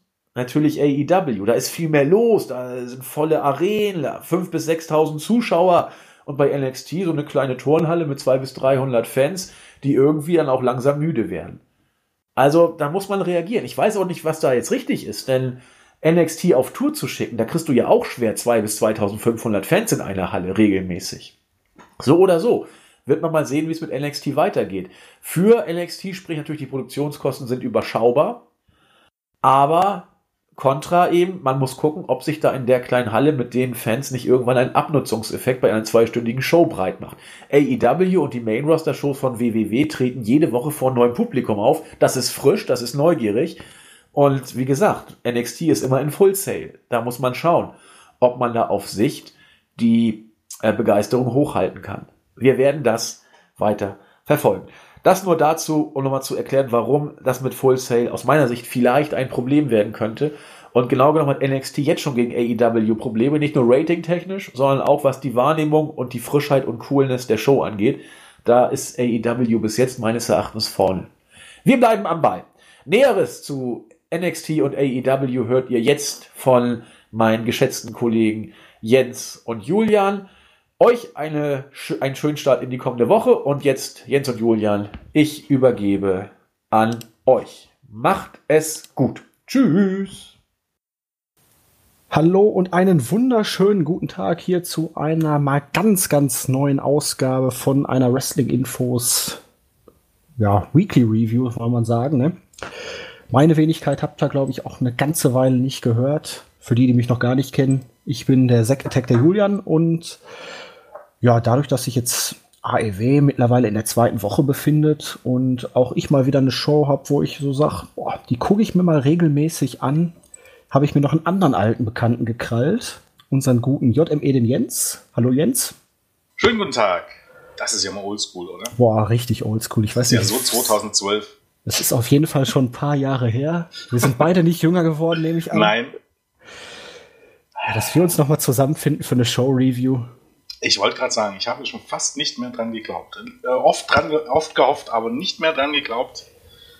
Ja, die ist Zeit, die Nostalgie. Technik. Ja, Die man kommt ja auch WWE. nicht mehr mit. Und man denkt sich immer öfter, ich werde zu alt für diesen Scheiß. Das Das auf jeden Fall, aber wir haben ja auch gelernt, gerade wenn man sich den typischen WWE-Zuschauer ansieht, man ist niemals zu alt für dieses Produkt. das ist das, was ich auch nicht so richtig verstanden habe. Wo ich mir echt äh, denke, ich werde zu alt für diesen Scheiß. Und dann siehst du, sie, die sind ja alle alt. Die sind ja alle älter als wir. Das verstehen, werde ich nie verstehen. Vielleicht ist es einfach so, man hat gewisse Lücken im Gedächtnis. Man nimmt viele Sachen nicht mehr ganz so genau. Und dementsprechend kann man sich dann auch einfacher mal hier und da berieseln lassen. Das stimmt, wobei, wobei man das auch wirklich kennt, dass es auch so in meinem mein, äh, Bekannt, also Bekanntenkreis nicht unbedingt, aber in mein, im Arbeitsumfeld, dass es da wirklich so viele gibt, die irgendwie abends sich irgendwas im Fernsehen einschalten und sich berieseln lassen und gar nicht drüber nachdenken. Wo es mir dann so ein bisschen gruselt, wo ich denke, warum? Das mache ich eigentlich immer, wenn ich einschlafen will. Dann gucke ich mir entweder Sport oder Medical Detectives an. Na, aber selbst das ist ja noch einigermaßen, Kann ich aber wunderbar bei einschlafen. ja. Ich mache meistens auch irgendeine Serie an. Ich habe früher immer, wenn ich Spätschicht hatte, habe ich immer Vikings geguckt. Ich weiß nicht, bei Vikings konnte ich gut schlafen. Macht eigentlich keinen Sinn, aber keine Ahnung. Und Gott, tot, ähm, aber das funktioniert gut. Jeder hat da so seine anderen Sachen. Ich sage ja auch immer, jeder Mensch hat seinen Fetisch. So sieht's aus. genau Und so. dementsprechend, wir können jedes Klischee bedienen und dementsprechend sind wir dann jetzt auch wieder bei einem Podcast gelandet, weil boah, es ist endlich mal wieder was dabei, wo wir beide sagen können, es lohnt sich vielleicht wirklich mal darüber zu sprechen. Es hat ein gewisses geistiges Niveau. Und wir sind doch ein bisschen über dem Fäkalhumor wieder angelangt und dementsprechend machen wir es einfach mal. Richtig. Ähm, vorgenommen haben wir uns das auch irgendwie halbwegs regelmäßig zu bringen. Wir wissen jetzt nicht, ob das jetzt wochenendlich, äh, wöchentlich klappt. Dafür sind wir auch ein bisschen zu sehr eingespannt. Aber wir sind bemüht. Äh, wie man auch früher immer schon gesagt hat. Stets bemüht. Es ist absolut ein Qualitätszeichen, stets bemüht zu sein. Das haben wir ja auch. Das war in der Schule schon auch immer so. Stets bemüht. Hm. Das war wie so ein Schlag in die Fresse. Ja, Naja. Gott. Ach Wir werden es auf jeden Fall versuchen. Notfalls dann auch mal hier und da kann es natürlich passieren, dass wir dann alle zwei Wochen die Shows aus den vergangenen beiden Wochen dann rekapitulieren. Aber wir versuchen es halt jetzt mal wieder wöchentlich zu machen. Hauptsächlich AEW. So ein bisschen NXT werden wir wahrscheinlich dann als Kontrastprogramm auch immer einfließen lassen. Ist natürlich dann auch immer in Abhängigkeit davon, was schaffen wir überhaupt selber zu gucken. Genau. So mitten in der Woche ist es meistens ja nicht ganz so einfach, aber Richtig, also, also daran müsst ihr euch gewöhnen, dass das auch ein bisschen verspätet mal kommen kann. Vielleicht überlappt sich sogar mal irgendwie was. Ähm, aber wie gesagt, das hat einfach was mit der Zeit zu tun. Und es wird- hat auch keinen direkten Ausfluss haben, äh, Ausfluss, Alter, Auswirkungen haben auf den anderen Podcasts. Die werden genau weiter laufen. Und ich denke mal, Andreas und äh, Olli und Co. werden da auch ab und zu über AEW reden. Ähm, wird darauf jetzt erstmal auf gar keine. Das nachher losgelöst sozusagen. Ja, Jens, wir sind alle ein bisschen außer Übung. Echt mal. Ich musste mich bei der Einleitung auch schon wieder fragen, was hast du da eigentlich für ein Mist geredet, aber es hat ja einigermaßen noch gepasst und Das ich würde sagen, hat man nicht angemerkt, ja. wir starten heute noch mal mit der ersten Ausgabe von AEW Dynamite aus der vergangenen Woche, um dann auch den Bogen zur dieswöchigen Ausgabe zu kriegen, um dann auch so ein bisschen zu haben, was hat man mittlerweile aufgebaut, welche Storylines haben wir gesehen. Und da sind wir letzte Woche gestartet als allererstes Match direkt nach der Begrüßung mit Cody gegen Sammy Guevara. Und Cody konnte das Match gewinnen. Guevara war aber doch relativ ja, gut dabei, kam nicht zu schlecht weg. Bei mir persönlich weiß ich nicht, der Typ gibt mir noch nicht so viel. Ich kann mich noch daran erinnern, dass er ja auch bei der NEW hier in Deutschland irgendwann Ja. mal war vor ein paar Jahren, keinen so guten Eindruck hinterlassen hat und dieses, naja, mackerhafte Auftreten wohl auch ein bisschen seiner realen Persönlichkeit entspricht. Genau, so hieß es, so hieß es damals. Aber gut, äh, lebe dein Gimmick, sage ich mal. Äh, ja, er kommt mir weiterhin vor wie so ein ziemlicher Möchtegern-Lappen, aber sei es drum. Wobei das ja als, als Heal dann gut funktioniert. Ähm, ja, also er, gut, die, die ganze Gruppierung, da kommen wir hinterher noch mal drauf, ist natürlich jetzt so auf den ersten Blick ein ziemlich zusammengewürfelter Haufen, aber können wir dann bei den Besprechungen des Main Events ja. beziehungsweise danach noch mal drauf eingehen.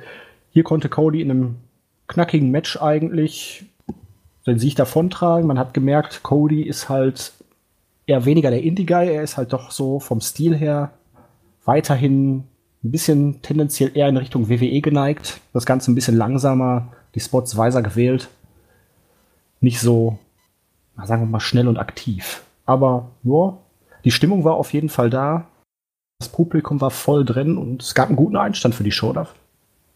Ähm, ja, ich, ich fand halt auch ähm, bei aller Kritik, die so einige Leute immer an Cody haben, wenn der so reinkommt, also könnte man nur diskutieren, ob er nicht der zumindest das größte Babyface da ist, den die Company hat. Und den Pop, den er jedes Mal bekommt, der ist schon erstaunlich.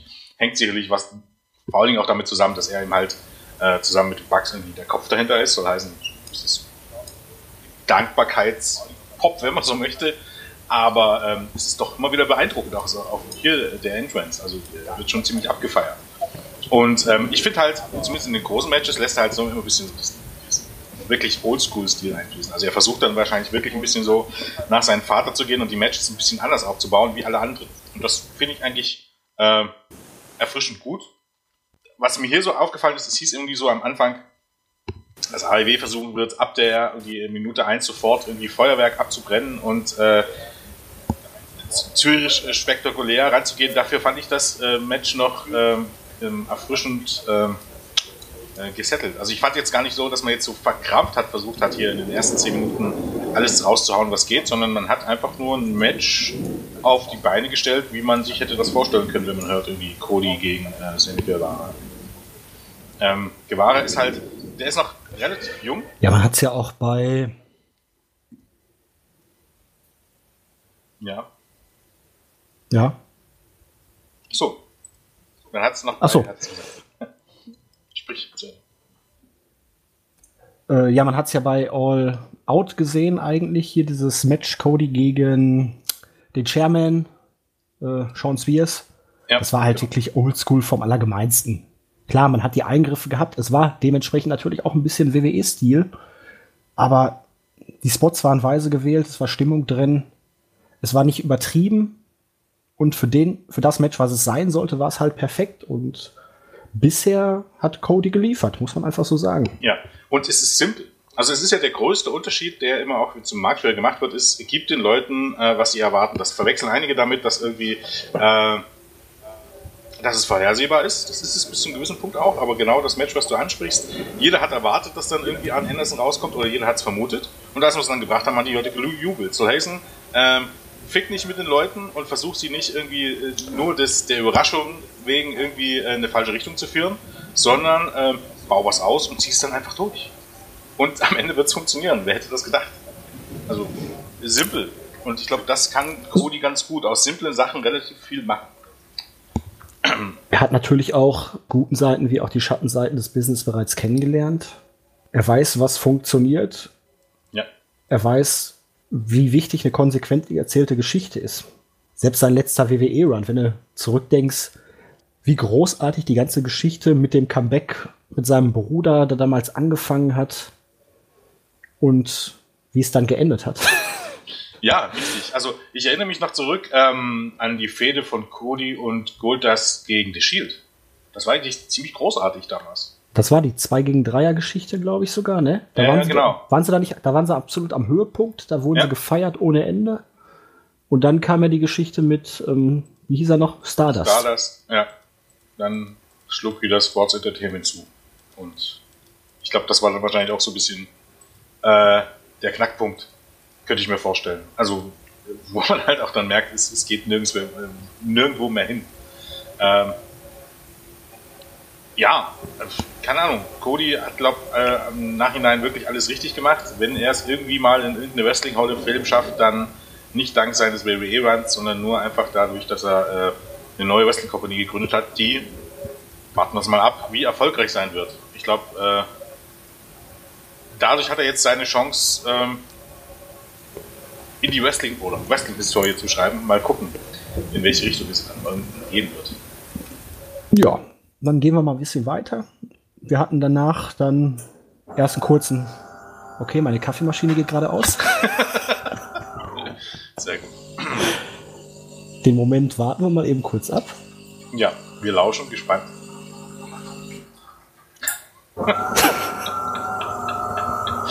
Sehr gut. Ja, so als Alternative zum Telefon, ne? Kann man Ja. ja durchaus mal so, ein, so eine schöne Kaffeemaschine einfließen lassen. Nostalgiker werden sich noch an den kleinen Seitenhieb erinnern Ja. können. Ja, wir hatten dann die folgende Attacke von Chris Jericho, nachdem es zunächst noch einen kleinen Handshake zwischen Cody und Sammy Guevara gab. Und Jericho hat aber ganz klar gemacht, hier, ich bin Le Champion. Ich habe den Titel. Beim kommenden Pay-Per-View Full Gear mag Cody gegen ihn antreten, aber er ist der Boss der Company sozusagen und das wird er fürs nächste auch bleiben. Kurz, knackig, dominant, gut. Es ging die Werbepause über, wenn man ganz ehrlich ist, aber mit dem Splitscreen. Äh, richtig. Äh, ähm, hat, ich weiß ja nicht, wo du geguckt hast, ich habe auf Fight TV geguckt. Ähm, man ist eben manchmal gar nicht so aufgefallen. Also man hat es dann schon ein bisschen gemerkt, dass, dass Jericho irgendwie ja, Zeit geschunden hat, drücken wir mal einfach so aus. Aber ähm, ist dann halt wirklich wesentlich einfacher zu gucken, wenn man live guckt, als ähm, sich durch die Werbung zu sitzen. Das ist, also ich habe die schon hier live geguckt. deshalb der Vergleich, ähm, wenn man es natürlich aufgezeichnet guckt, ist natürlich vollkommen, vollkommen egal. Ähm, dann wäre es vielleicht sogar besser, wenn man, wenn man irgendwas guckt, wo es rausgeschnitten ist. Weil es trägt halt jetzt zur Story nicht bei. Ja, die Version, die ich gesehen habe, die hatte das auch mit dem Splitscreen. Das Problem ist nur, ich kann mich auf diesen kleinen Bildschirm so schlecht konzentrieren, wenn da so ein großer mit irgendeiner komischen Werbung ist. Weil die Amis können doch Werbung. Das ist richtig. Äh, Julian, wir müssen, wir müssen nach, nach der Aufnahme mal reden. Ähm, ich kann dir im Grunde ähm, zeigen, wie bei, Fight, bei Fight TV kannst du dir das im Grunde auch on demand angucken. Äh, Ach, on demand klappt das auch. Das ist ja, Ja, ja. praktisch. Ja, ja. Ähm, und du brauchst eigentlich im Grunde nur einen VPN-Anschluss und den gibt's im Opera-Browser kostenlos. Haben wir auch Oh. eine Anleitung bei uns im Board, wenn da irgendjemand gucken möchte. Ja, wir haben auch ein Board. Wir haben auch ein Board, vollkommen richtig. Ähm, ich glaube, im Showbericht von der ersten Show ist sogar auf der ersten Zeile ähm, gleich im, am Anfang, wie man das gucken kann. Äh, die Frage kommt natürlich immer aus, ist das e- legal? Sagen wir mal so, es gibt im Netz kein Gesetz dafür, dass du äh, deine Herkunft preisgeben musst. Und ähm, größere Anbieter wie Netflix und so weiter, die sperren das trotzdem, die sperren VPN-Zugriffe. TV macht das nicht und damit ist es nicht illegal. Man bezahlt ja dann trotzdem doch theoretisch Geld. Ne? Also man bezahlt ja trotzdem die 5 Euro im Monat. Ähm, dementsprechend sehe ich das relativ entspannt, zumal es eben halt ansonsten überhaupt gar keine Möglichkeit gibt, das in Deutschland zu schauen. Und, äh, ja, wie gesagt, erinnere mich nochmal dran, Julian, nachher, ähm, weil da gibt es nämlich keinen Splitscreen. Die ziehen das wirklich durch. Also da Okay. in den Matches wird weiter kommentiert und so weiter und die wresteln halt einfach weiter. Du cool. merkst das im Grunde gar nicht. Manchmal hast du zwar so eine Totalansicht, ähm, während der Werbepause, wenn es wirklich zwischen den Matches ist, eine Totalansicht von der Arena, da passiert dann halt nicht viel, aber meistens ähm, überbrücken die es halt irgendwie und es läuft ganz normal weiter und kommentieren weiter und so weiter. Das ist eigentlich wirklich ganz cool. Hört sich auf jeden Fall praktisch an. Ja. Ja, dann hatten wir Codys besten Freund, Schützling, wie auch immer, MJF. Hatte kurzes Match gegen Brandon Cutler, hat er via Submission im Fujiwara Armbar gewonnen. Ja, der Typ hat auf jeden Fall einiges an Potenzial, kann reden. Ist schon fast ein bisschen so mit The Mist zu vergleichen, wie ich finde. So.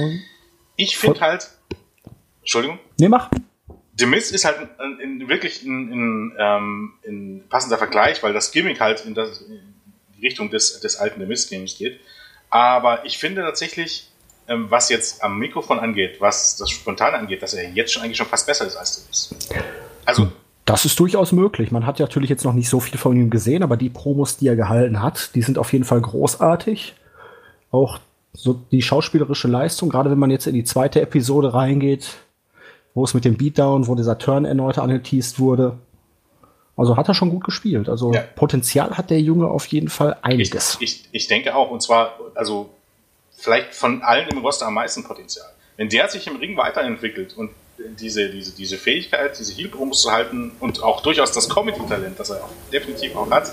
Ich weiß nicht, äh, jetzt geht gerade auf Twitter rum, wie er im Grunde von Brandy Rhodes aufgenommen wird, wie er Will Charlton äh, zu irgendwelcher seltsamen Musik äh, tanzt und dann erwischt wird. Oh, schön.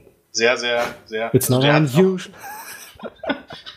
der hat auch echt äh, Comedy-Talent. Also, ähm, da bin ich mir relativ zuversichtlich. Man will ihn jetzt nicht mit den, irgendwie mit den ganz großen vergleichen. Aber ich glaube, von den Anlagen her äh, könnte das der, der richtig, der, einer der, der, keine Ahnung, der absoluten Superstars der nächsten zehn Jahre werden. Ja, der ist ja auch jung, was, der ist doch auch erst Ja. Anfang 20, also Ist- den baut man langsam auf. Ich wollte gerade sagen, der ist sehr jung, ähm, macht das noch nicht ewig und bringt halt von, also Charisma und, und Micwork kann man sich, wie einige Japaner durchaus zeigen, nicht direkt antrainieren, aber äh, kann man lernen mit der Zeit. Aber wenn du in jungen Jahren, der ist 23, wenn du in jungen Jahren das schon so gut beherrschst, dann, äh, ja, dann sieht das schon sehr vielversprechend aus. Definitiv. Und interessanterweise, wie so viele andere, äh, hat er mehr oder weniger bei CZW angefangen. Also auch heute kommen dann noch tatsächlich Wrestler her, äh, ja, äh, die sehr, sehr, sehr talentiert sind. Also Adam Cole und so weiter. Das ist mir ja eine Geschichte, dass die alle mal dort drüber gekommen sind. Und, äh, Ich warte immer noch auf den Moment, wenn Drake Younger einfach sein Referee-Shirt auszieht und auf einmal irgendjemanden abfertigt. ja, bitte. Das wäre, das wäre richtig, richtig. Dass er sich irgendwann so denkt, oh, was für eine Scheiße mache ich hier eigentlich? Und Genau. dann zack. Ich, ich finde es ich find's vor allen Dingen immer, immer gut, wenn der Drake Younger, wenn sie den näher gucken, also Drake Younger, äh, wie heißt der? Drake Wirtz? Drake Referee, genau. genau. Äh, guckt dem mal ins Gesicht. Da werdet ihr sehen, der hat sehr, sehr viele Narben. das hat einen Und- Grund. Und auch immer irgendwie so diesen Gesichtsausdruck drauf, wenn da irgendein komischer Spot kommt, wo er sich denkt, boah, fuck, ey, was mache ich hier überhaupt? ja. Also so, so, so eine Neuauflage von, von Moxley gegen Drake Younger im Jahr 2019 oder 2020 hätte noch immer was. Ja, noch sind sie beide nicht zu alt. Nee, eben. Eben. Ja, aber ich glaube, ja. Nee, der Zug ist abgefahren. Ist auch für ihn vielleicht besser, nachdem, was er halt schon durchgemacht hat im Laufe seiner Karriere, dass er da ein geregeltes Einkommen für, ja, sagen wir mal, überschaubare körperliche Arbeit hat. Ich wollte gerade sagen, also es ist, äh, gut, jetzt gibt's ja halt die Alternative, die gab's bis, bis vor ein paar Jahren halt auch einfach. Das heißt, ähm, jetzt könntest du sagen, gut, jetzt kann er zur AEW gehen und könnte dort äh, sehr, sehr gutes Geld verdienen und das wurde vielleicht auch bis zum Lebensende dann irgendwie lang, ähm, war ja vorher nicht gegeben. Das heißt, der Wechsel schweift mir jetzt ab. Aber der Wechsel war schon sinnvoll für ihn. Der ist übrigens auch erst 35. Also der hat auch, wenn du so willst, sehr, sehr jung seine Karriere beendet. Das ist Das ja, man muss ja auch sagen, ne, das Wrestling, was er betrieben hat, da ist ja ein Match dann schon eher wie ein paar Matches. ja. Das Äh, ja natürlich. Er ist ja auch kein Japaner, die das anscheinend ewig machen können und ohne irgendwelchen Schaden davon zu tragen manchmal. Naja, ich denke halt auch einfach, äh, machst du halt auch einfach nicht ewig. Ja. Also das ist, das sind die allerwenigsten, ähm, die das Also die Guten, die haben sich halt dadurch einen Namen erarbeitet und dementsprechend dann zeitnah den Absprung gefunden in die seriöse. In die seriöse Wrestling. genau. Guckt ja auch einen Adam Cole an. Es gab ja auch noch diverseste andere Beispiele, die da sich erst über das Deathmatch Wrestling definiert haben, um dann hinterher eine große Karriere oder eine größere Karriere zu starten. Moxley natürlich. Hm. Als bestes Beispiel sicherlich. Ähm, ja, gut, wir schweifen ab. Ja, dann ging es mal darum zu zeigen, wir sind AEW und bei uns spielen die Tag Teams eine große Rolle. Man wollte die erste Woche des Tag Team Tournaments so ein bisschen einläuten, indem man ein paar Teams mal vorgestellt hat. Man hat sich hier auch zwei Schauspieler für ein Reboot von Jay and Silent Bob irgendwie gekrallt und hat das Kennst Ganze dann Shane Silent Bob? äh, nicht wirklich. Alter. Ja, Bist du, bist du jetzt zu jung? ich weiß es nicht. Kennst du äh, Sti- äh, äh, Quatsch, äh, Dogma? Was? Dogma kennst du nicht? Das würde ich Spiel? dich mal- ist das Spiel? Nee, Nein. nee, das ist ein, das Film? Ist ein Film.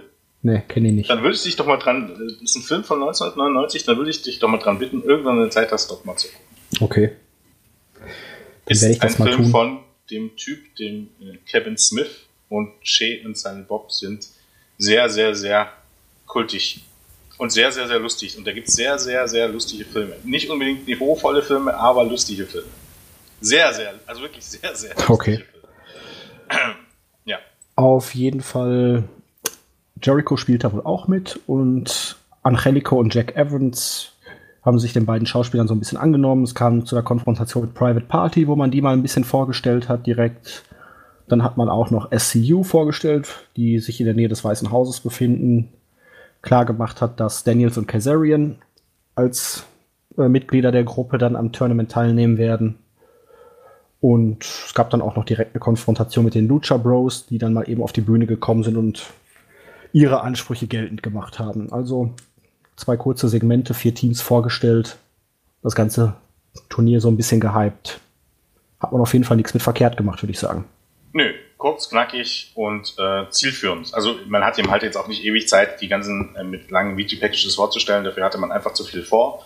Aber ähm, dort ein bisschen so langsam reinzutasten, finde ich, find ich gut gelöst.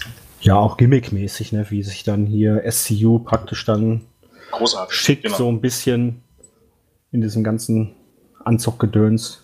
Weil fast schon so ein bisschen Men in Black Style, aber Ja, es sollten, glaube ähm, Scorpio Sky war quasi Obama und äh, die anderen beiden seine Security-Leute. Ah. Die, standen ja mehr nicht, äh, in Sichtweise Sinn. zum Weißen Haus. ergibt Sinn. Gut, dann hatten wir Pack gegen Hangman Page. Pack schon gegen Omega bei All Out gewonnen.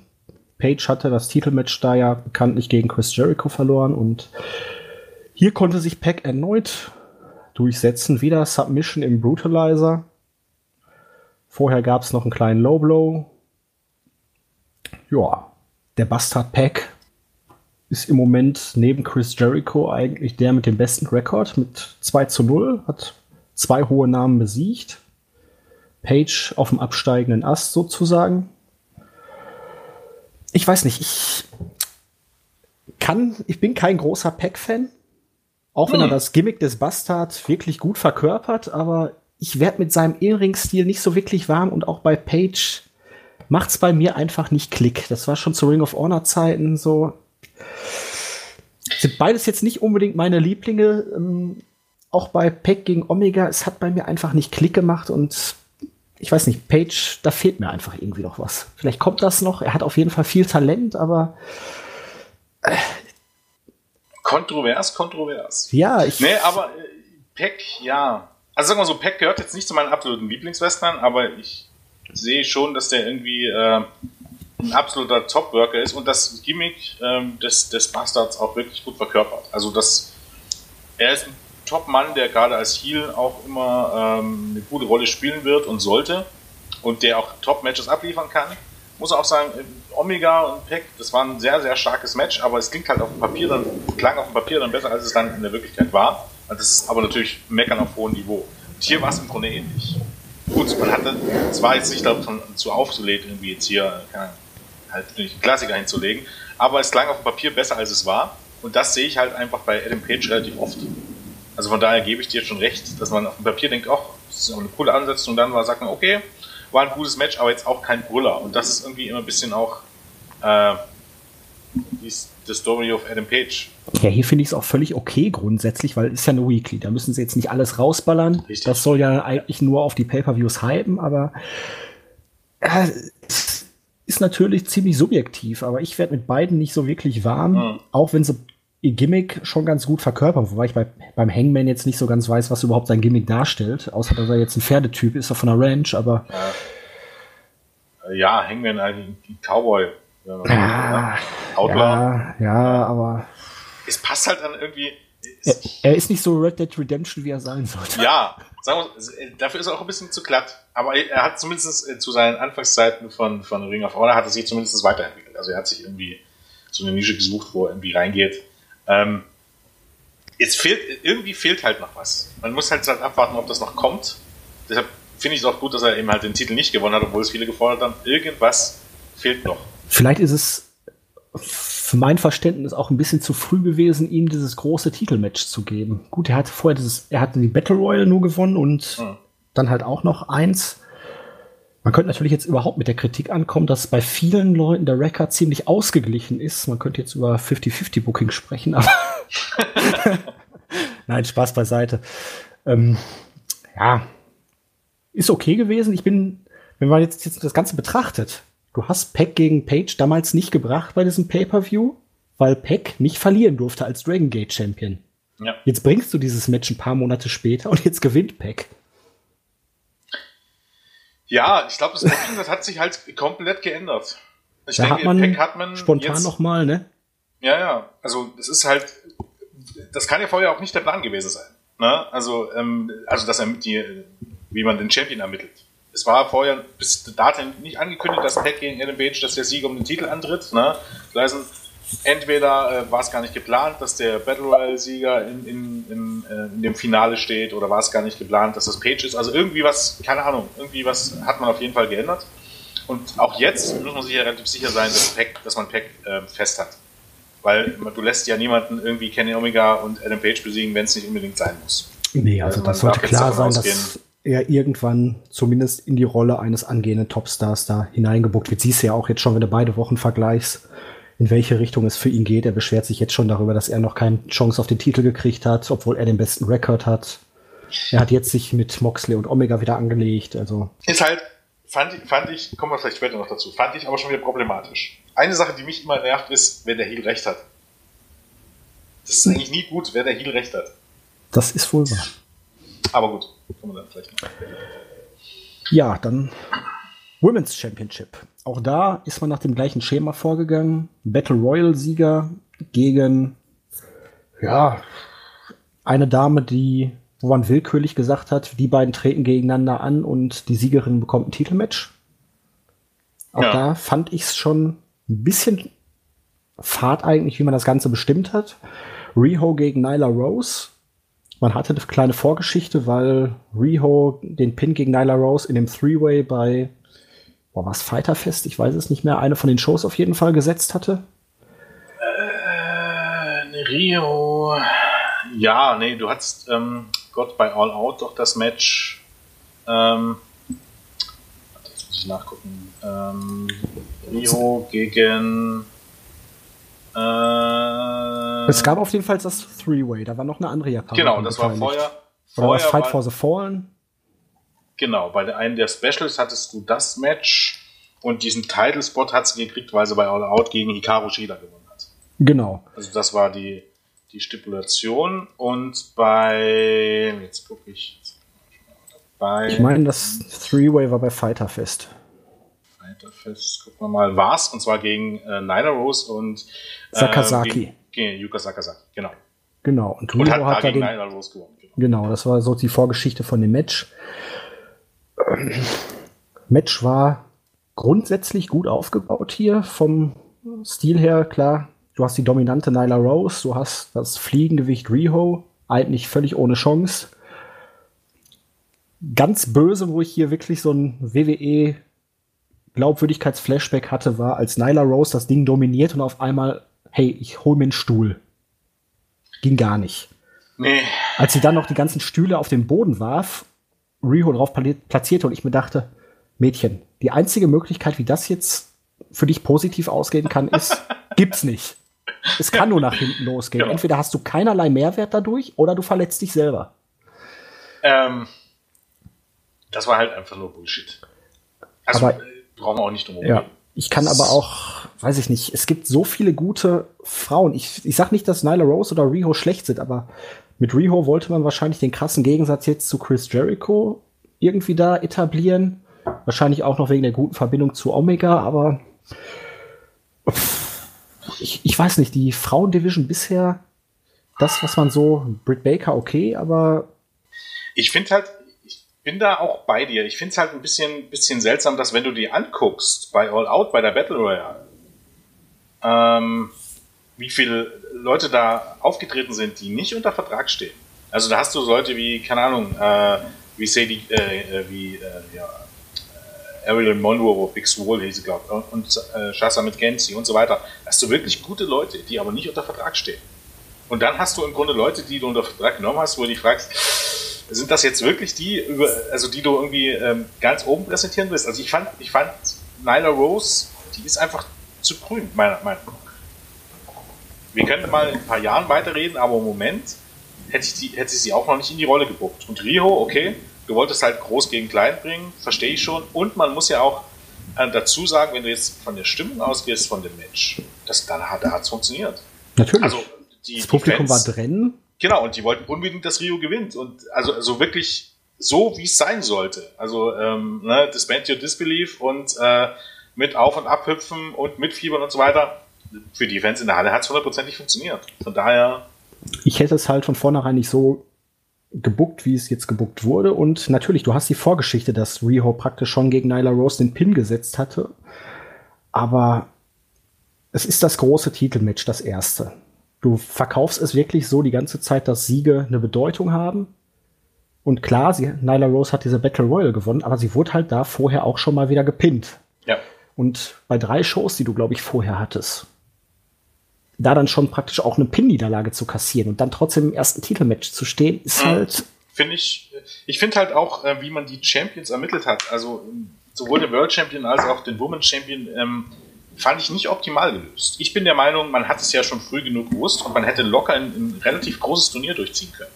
Und zwar ein Turnier, wo man hätte sagen können, okay, die erste Runde äh, findet weltweit statt, das heißt in Japan statt, bei den Indies statt, wo du im Grunde so ein paar Leute aussortierst, ne?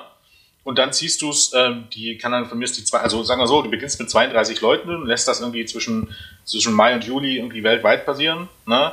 Und dann ziehst du bei, ähm, ähm, bei äh, Fighterfest, bei Fight for the Fallen und All Out im Grunde die zweite Runde durch. Und mit der dritten Runde, also mit dem, mit dem Achtelfinale quasi, äh, oder mit dem Viertelfinale, setzt du bei den Weeklies an und baust bis zu dem Pay-Per-View auf. Hat, hätte meiner Meinung einfach den Vorteil gehabt, dass du die einzelnen Wrestler besser kennenlernst und dass jede, dass du einfach die Chance hast, dadurch schon, dass, dass, dass einige Leute ins Halbfinale kommen, ähm, dass sie einen guten Rekord haben. So heißt, du hast am Ende die acht Leute, auf die du setzen willst. Vorher sortierst du Leute aus, die auch in der Battle Royale angetreten sind. Sind ja, waren ja genug dabei. Es ist ja nicht so, dass es irgendwie an Leuten ähm, äh, gehangen hätte. Und im Halbfinale hättest du dann halt von mir äh, Rio gehabt, Nyla Rose gehabt, Britt Baker gehabt, weiß ich nicht, Bea Priestley, weiß ich was nicht. So, du hättest die Leute schon mal vorgestellt, auch während der Weeklies vorgestellt und die hätten im Grunde alle schon sagen können, ja, die haben alle schon vier, fünf Matches gewonnen und wurden nie gepinnt und haben sich dieses Titelmatch verdient. Wäre meiner Meinung nach die wesentlich bessere Lösung gewesen. Gibt ja jetzt nicht die Notwendigkeit, dass man irgendwie schon bei der ersten Episode irgendwie äh, ein Champion Club ist. Das auf jeden Fall. Hätte auch wahrscheinlich wirklich ein bisschen mehr Sinn gemacht. Vielleicht hat man Rio auch den Titel gegeben, weil der so klein ist, dass er nur bei ihr passt. nur bei ihm sieht er, sieht er nach normaler Größe aus, ja. Ich dachte irgendwie schon so am Anfang. Der World Title sieht ziemlich geil aus, aber dieser Frauentitel, der ist doch ein bisschen sehr zierlich geraten. Ja, der ist, ja. Wir wollen mal gucken, wie das dann aussieht, wenn irgendwie aus dem Kong mal den Titel Hand hat. ja, da muss man auch mal abwarten, was daraus noch wird. Wobei ich auch nicht unbedingt Awesome Kong gegen Aya Kong jetzt wirklich in einem Match sehen muss. Ich kann mir nicht vorstellen, dass das noch irgendwie einigermaßen funktioniert, aber wir warten ja, mal der halt Dinge, so die noch kommen mögen. Ne? Das, ja, ja, das wäre halt so, Nostal so ein Nostalgie. Also es würde mit Sicherheit einen großen Bock bekommen, einfach so, weil man es mal bringt. Ja, das zeigt aber eine andere Promotion schon, dass man es nicht immer besser ist, dass man Sachen einfach nur bringt, nee, um sie mal richtig. zu bringen. Das ist richtig. Zumal ich einfach auch finde, dass äh, sowohl Aja Kong als auch ähm, Awesome Kong irgendwie gegen kleinere, jüngere, schnellere, ich glaube, besser noch zu Geltung kommen. Weil es ist eben halt nun mal so, äh, was die noch ganz gut können, ist bedrohlich aussehen und äh, Gegnerinnen durch den, durch den Ring schmeißen. Wobei, ich glaube tatsächlich, glaube, obwohl Aja Kong älter ist, dass die äh, noch besser wirken kann als Awesome Kong. Ich glaube, da ist. Äh, ja. ja, wobei das bei Aja Kong, glaube ich, das Problem ist, wenn die einmal sitzt, sie kommt nicht wieder richtig hoch. Sol solange sie steht, ist alles gut. Ja. Das hat man bei, ich weiß nicht, es war auch eine von den Shows, da hat man es ganz gut gesehen, aber na gut. Gegen so eine könnte man auf jeden Fall Nyla Rose auch zuvor mal als Monster etablieren. Die ist hinterher noch ein bisschen ausgerastet. Kenny Omega hat dann den Save für Riho gemacht. Ja, man wollte sie jetzt halt nicht zu schwach aussehen lassen, aber ob es ja. das jetzt gebraucht hätte, sei mal dahingestellt. Ja.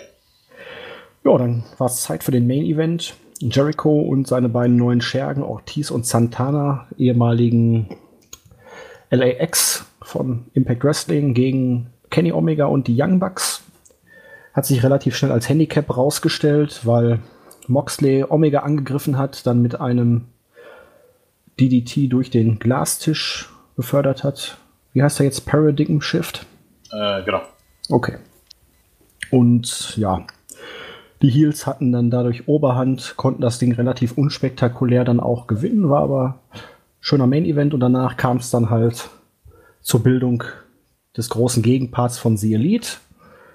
Wir hatten, ähm, wie heißt das, Sammy Guevara, der wieder kam und dann kam auch noch Dustin Rhodes, hinterher kam dann Jake Hager noch, hat alles auseinandergepflückt. Und Cody kam dann auch noch raus, wurde dann aber von Jericho abgefertigt. Auf jeden Fall haben die Heels am Ende das Ding dominiert und die Show triumphierend beendet. Hager war zwar vorher auch schon so ein bisschen geteased worden im Internet, aber als Überraschung dann doch ganz gut. Und hat auch einen guten Pop eigentlich Pop gezogen. Ja. Er hat sich echt Mühe dabei gegeben, ernst zu gucken. Da muss er ja. immer noch ein bisschen dran arbeiten. Das sieht immer noch sehr verkrampft aus, wenn er versucht, nicht zu grinsen. sieht ein bisschen nach Verstopfung aus, das stimmt. Aber ja, wir haben die erste große Gruppierung als Gegenpart zu The Elite. Inner Circle, wie wir jetzt nach der zweiten Ausgabe wissen. Man könnte schon fast sagen, ist aber eine ziemliche Zirkustruppe, wenn man sich die Leute mal so anguckt, einfach, ne? Ja, das ist ein bunt gemischter Haufen, aber ich glaube, werden wir wahrscheinlich dann gleich bei der Jericho's genau. noch mal ein bisschen genauer drauf sprechen kommen. Es macht schon irgendwie Sinn.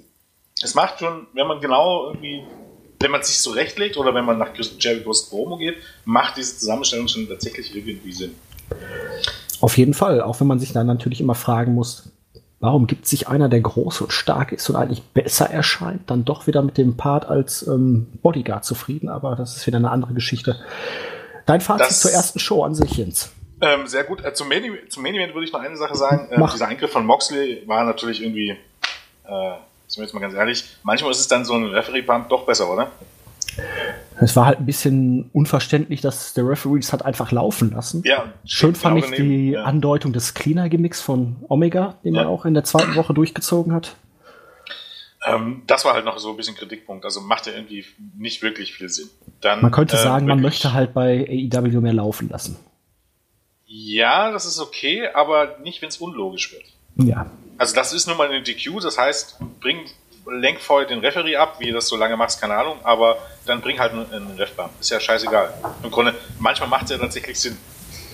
Ähm, das fand ich nicht so. Ansonsten, die Show im Großen und Ganzen ähm, fand ich gut.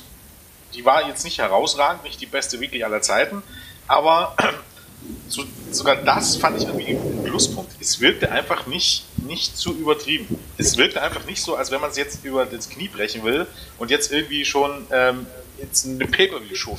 Sondern es ist ja auch schwierig. Es ist die allererste Show. Du musst die Balance finden. Du willst was Gutes präsentieren. Du musst gleichzeitig die neuen Charaktere etablieren und dann auch schon die Weichen für die Zukunft stellen. Also ja. das ist ja praktisch wie ein Ü-Ei. Drei Sachen in einem. genau. Hat man so gesehen ganz gut geschafft. Du hast auf jeden Fall hinterher den guten Cliffhanger gehabt mit dem Heel Stable. Ja. Du hattest ordentliches Wrestling. Du hast ja, ein Titelmatch gesehen, du hast einen Titelwechsel gesehen sozusagen. Du hast mitgekriegt, wie das äh, Tag Team Title äh, Turnier für die nächste Woche schon gehypt wurde. Also eigentlich hattest du alles drin, was du brauchst. Es wirkte nicht überladen. Was mir vielleicht insgesamt so ein bisschen noch fehlt, vielleicht ist das auch so insgesamt der Stil, dass man das gar nicht möchte, so diese Backstage-Segmente oder so. Es findet, mal abgesehen jetzt von diesem äh, Segment von SCU da vor dem Weißen Haus, eigentlich alles am Ring statt bis jetzt. Ja. Ja, ich, ich, weiß nicht, ob man das nicht auch macht den Zuschauern zuliebe. Dass man das ähm, wirklich möglichst kurz hält, weil für die Zuschauer in der Halle ist natürlich sowas immer ein bisschen blöd, so hm. Lange Videos einzuspielen oder Segmente einzuspielen.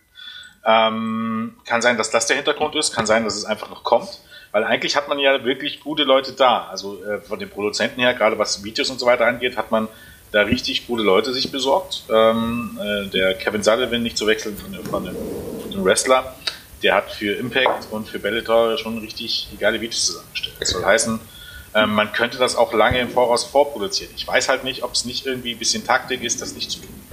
Ja, ich würde jetzt auch noch nicht mal unbedingt so diese ewig langen Backstage-Segmente, wie man sie ja. kennt, aber gerade so, dadurch, dass man ja auch diesen sportlichen Wettkampf ein bisschen in den Vordergrund rückt, so nach irgendwelchen Kämpfen oder irgendwie so dann so kurze ja. zwei, drei Worte, zwei, drei Sätze irgendwie so von irgendwelchen euphorischen Typen. Der eine ist jetzt niedergeschlagen oder was auch immer, so Konfrontationen, wo man auch noch also, gewisse Sachen andeuten kann.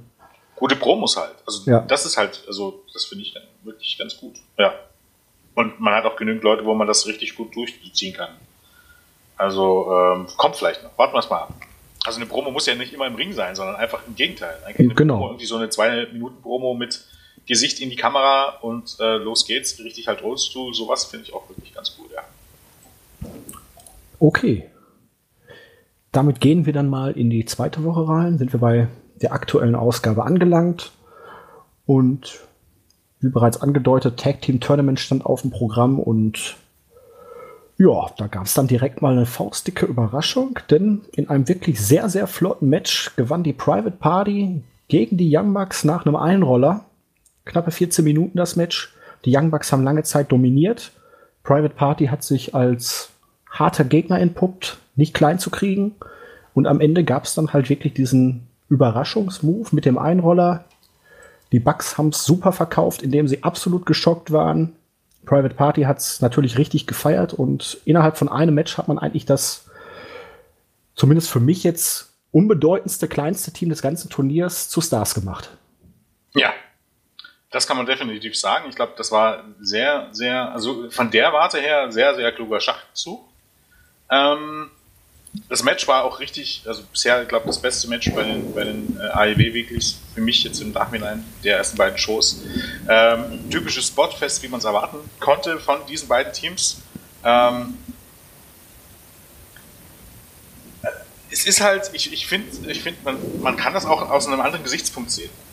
Und zwar der andere Gesichtspunkt ist, okay, die Young Bucks, die machen jetzt nicht auf Besitzer der Company und gucken sich für Sieg und Sieg. Das heißt nämlich sogar, die im Grunde bisher wollten sie jedes Match verlieren.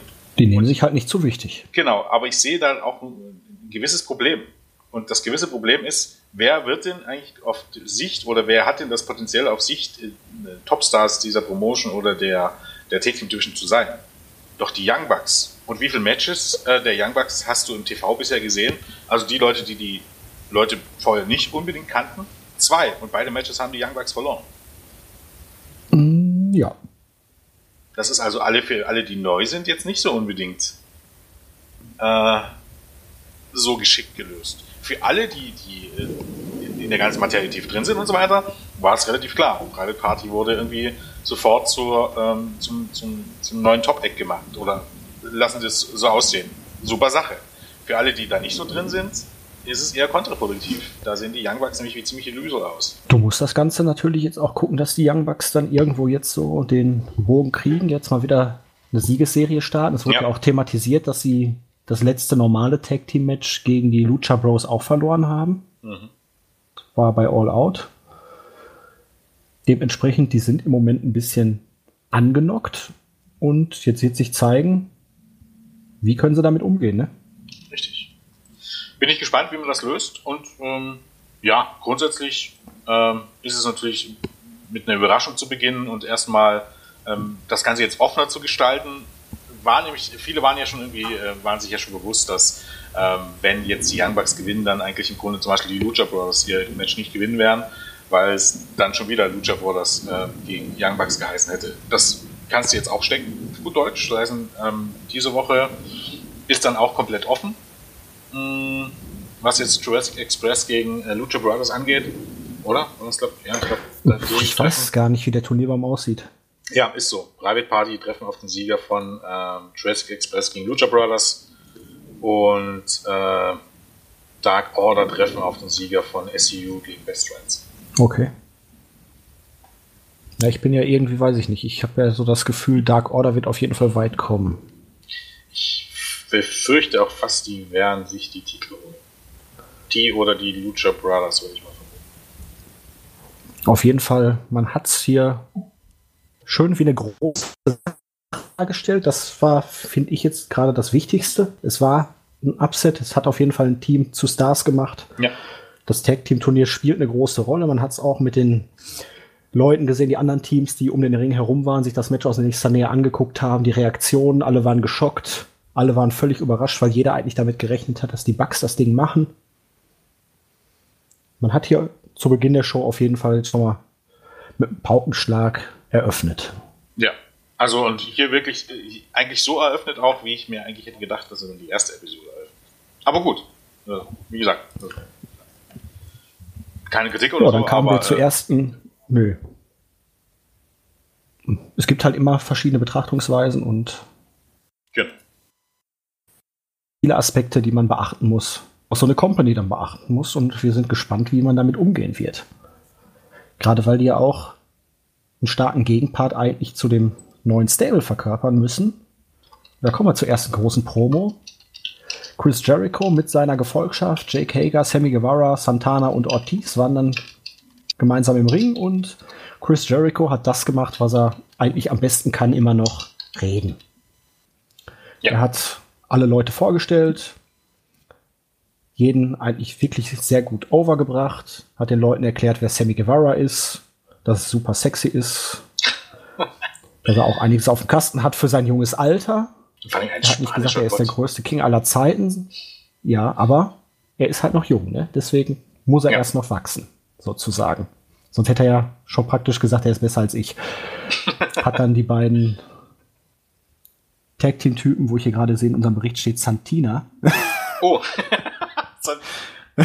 Meine Schuld. Sorry. Gut, dass es irgendjemandem aufgefallen ist. Santina und Ortiz. Die beiden bösen Street Fighter und der gefährlichste und unbesiegteste MMA-Fighter Jake Hager. Da kam dann natürlich aus dem Publikum sofort die We the People Chance, die Chris Jericho mal sowas von abgekühlt hat und sowas von mit einem kleinen Shot gegen WWE dann auch. Aber ja, hat dann Hager als großes Monster overgebracht, hat gesagt, dass er jetzt hier das Ganze mit seiner Entourage übernehmen wird ich bin ja grundsätzlich kein Fan von diesen ganzen, ich habe den Titel, ich habe die Macht und diese ganzen, ja, das ist, das ist überhaupt diese ganzen Macht-Storylines, aber gut, das ist halt auch irgendwie ein bisschen Wrestling einmal eins. Er hat auf jeden Fall seine Gruppierung vorgestellt, sich selbst auch natürlich noch ein bisschen overgebracht, das Match gegen Cody bei Full Gear gehypt, den Main Event der heutigen Ausgabe dann von ihm und Guevara gegen Dustin Rhodes und Adam Page und sich dann halt zusammen als Inner Circle vorgestellt. You're welcome. Also auch da nicht ganz ohne Anspielung. Aber also, fantastische Promo, finde ich. Genau, also absolut großartige Promo. Kritikpunkt fand, ich glaube, Glabaute hatte irgendwie im, im, im Board geschrieben, dass man das mit dem Read the People auch ein bisschen hätte anders lösen können. Und zwar so abwürgen, okay, aber kein, irgendwie kein ähm, äh, nicht zu erwähnen, dass es irgendwie äh, eine Idee von schlecht, eines schlechten Kreativteams war, sondern einfach zu sagen, eine Idee eines alten Mannes. Dann hättest du nämlich irgendwie sagen können, du hättest es offen gelassen. Jeder hätte gewusst, dass Vince McMahon gemeint ist. In Storyline hättest du aber auch sagen können, äh, dass Sepp Coulter gemeint Wäre tatsächlich besser gewesen, ehrlich, hätte. Ich fand es damals gut. Ja, aber Jericho musste das ja irgendwie abnehmen. Natürlich, natürlich. So, von daher, und, ähm, und die Fans kamen halt nicht so nicht gut weg. Wie die People chanten und dann jubeln, wenn, äh, die, äh, wenn Jericho sie abwirkt. Ja, ist gut. Sie haben, du kannst es auch wieder anders sehen. Sie haben nicht gechantet, weil Jericho sie abgewürgt hat, sondern dass er darauf eingegangen ist. Genau. Und dass das in dieser Show halt erlaubt ist. Dass man halt auf die Fans reagiert, mit den Fans auch ein bisschen interagiert. Ja. Und man könnte es ja sogar so drehen, wenn die Leute wie die People chanten, dass es vielleicht sogar, weil das ja Heels sind, äh, sich drüber lustig machen sein soll. Ja. Also das ist alles nur eine Sichtweise. Ne? Also man muss jetzt nicht so sehen, dass es eine Anführung sein, äh, an sollte oder Jubel sein sollte war es am Ende, aber wenn man es jetzt als Storyline sieht, könnte man auch sagen, man wollte sich über, die, über Hager lustig machen, auch wenn es nicht so gedacht ist. Also man kann es schon so drehen, aber tatsächlich finde ich, ähm, statt Kreativteam zu sagen, alter Mann, ähm, durchbricht einfach nicht so äh, die Mauer ähm, und bricht Käfig, wäre dann also wahrscheinlich bessere Lösung gewesen. Davon abgesehen. Es war halt auch spontan, ne? Ja, Niemand genau. wusste ja, dass sie es chanten, dementsprechend. Er unterbricht sie, überlegt zwei Sekunden und äh, haut das Ding raus und killt damit im, Optimalfall. das muss man natürlich ja auch immer bedenken. Es ist ja jetzt keine Promo vorher geskriptet. Ja. Oder zumindest der Part ist auf jeden Fall nicht vorher im Plan drin gewesen. Er wusste natürlich schon, was er sagen will, aber ja. jetzt darauf bezogen, das ist halt aus dem Affekt auch heraus und da muss man überhaupt erstmal eine vernünftige Antwort parat haben. Genau, und dann, ähm, wenn man sich jetzt mal so die, die Promo mal generell anguckt, jetzt mal abgesehen von diesem Satz, ähm, was sollte eine Promo bewirken? Das heißt erstmal das Stable overbringen und eben halt im Fall von ähm, Swagger oder Helga ihn auch ein bisschen reinwaschen. So heißen äh, Guevara, wo sich viele fragten, was will der dort, hat er ihm halt gesagt, mehr oder weniger. Es ist, Jericho hat mehr oder weniger gesagt, es ist mein Protégé. ja, das Zukunft ist der junge, gute Fall. Typ und genau. der kann noch was lernen. Genau, der gut aussehende Typ, genau, den ich unter meine Fittiche nehme. Dann hast du Santana und Ortiz im Grunde die verrückten Streetfighter, äh, wo man sich so denkt, es ist immer gut, die auf ihrer Seite zu haben. Ne? Also besser für mich als gegen mich. Und Jack Hager, der große, böse Typ und der unbesiegte MMA-Fighter. Nicht Jack Swagger, der ehemalige äh, Underkader bei WWE, sondern der unbesiegte MMA-Fighter. So heißen, ähm, Grunde zu versuchen, gar nicht daran zu erinnern. Da waren die Wie the People, Wie the People Chants natürlich äh, kontraproduktiv und deshalb mussten die abgewürgt werden. Ähm, es sind halt neue Persönlichkeiten. Es, das ist jetzt die Gruppierung, das ist der Inner Circle. Ähm, erstmal versucht das overzubringen und dann eben halt ähm, ja, auf Cody einzugehen und auf das große Match, auch wenn das noch lange in der Zukunft liegt. Ne? Ähm, Im Grunde alles bewirkt, was man mit so einer Promo bewirken kann. Ähm, Jericho, gerade wenn man sich überlegt, ähm, ähm äh, wo ähm, anderswo wo was geskriptet wird, perfekt. Besser kann man es im Grunde einfach gar nicht machen. Ja, dem habe ich nicht wirklich was hinzuzufügen. Also ich war gut unterhalten. Man muss einfach sagen, Jericho hat sich wieder neu erfunden. Er sieht, ich weiß nicht, äh, an irgendjemanden erinnert er mich mit seinem aktuellen Aussehen fürchterlich, aber ich kann es einfach seit Wochen nicht einordnen. Hm. Was, ein Wrestler oder ein Sportler? Oder? Äh, ich habe wahrscheinlich irgendeinen abgehalfterten Musiker, aber naja, er sieht, gut, er sieht halt schon ist, ja. ein bisschen strange aus, hat sich ein bisschen was optisch vom Witcher abgeguckt, finde ich. ja, stimmt. er ist ja. natürlich auch ein bisschen, sagen wir mal, stabiler geworden, aber er ist, glaube ich, für die Position, also für den Champion im Moment einfach der richtige Mann am richtigen Ort. Ja. Da musst Gold. du jetzt nicht den nehmen, der wirklich jedes Mal ein Fünf-Sterne-Match raushaut, sondern den, der die Company repräsentiert, der gut reden kann und der auch in der Lage ist, nicht nur sich, sondern andere Leute overzubringen. Und das ist eigentlich der perfekte Heel-Champion zurzeit. Der hat sich wirklich nochmal komplett neu erfunden. Also großes Lob hier an Chris Jericho.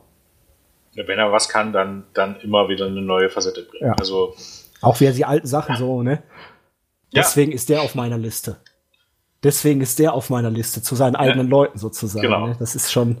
On my list. Genau. Also das ist, ähm, ja, im Nachhinein, wie gesagt, ähm, absolut nicht nachvollziehbar, ähm, warum es da äh, Zweifel dran gab, dass Chris Jericho nicht hätte die richtige Wahl sein können. Äh, Im Moment gibt es niemand Besseres. Ein Heal als Champion zu haben, ist immer gut, zeigt sich auch bei deinen Herausforderern. Und ähm, im Moment gibt es da, glaube ich, niemand Besseres als Chris Jericho. Ja, vielleicht Brock Lesnar, könnte man darüber diskutieren. Ja. Aber, ja. Und du musst ja auch bedenken, ich gehe mal davon aus, dass er die Titel jetzt eine lange Weile haben wird. Mhm. Und derjenige, der ihn dann besiegen wird, damit hast du dann wahrscheinlich sofort einen neuen Star geschaffen. Ja. Und tatsächlich kann man es auch, auch mit, ich glaube auch, ich weiß ungefähr so in die Richtung, wo es hingehen wird. Also warten wir es mal ab, aber ich glaube, es wird nicht Cody sein, es wird natürlich auch nicht Darby Allen sein. Apropos. Genau, jetzt hatten wir ein Number One Contenders Match. Darby Allen gegen Jimmy Havoc. Havoc wurde vorher, weil wahrscheinlich jetzt auch noch nicht so richtig thematisiert, in der Probe noch mal so ein bisschen vorgestellt. Er durfte kurz sagen, was ihn ausmacht. Darby Allen hatte schon so ein paar kleinere, so ein paar mehr Spots in den Pay-Per-Views davor. Auch in AEW Dark hat er ja ein Match gehabt in der ersten Woche. Und zumindest für mich war von vornherein auch klar, dass Allen hier so ein bisschen gewinnt. Also äh, deutlich gewinnt, deswegen war es klar. Ähm, für mich sieht er ein bisschen aus wie der Bösewicht aus Far Cry 3. Dieser komische Psycho. ich ja, weiß nicht. Okay. Ja. Auf jeden Fall so dieser Skaterboy hat was.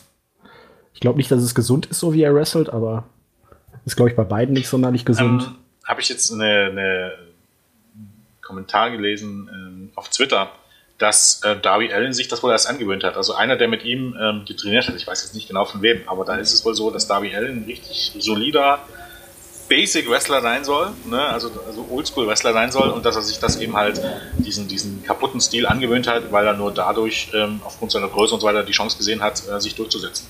Was hm. soll man sagen, am Ende war es genauso.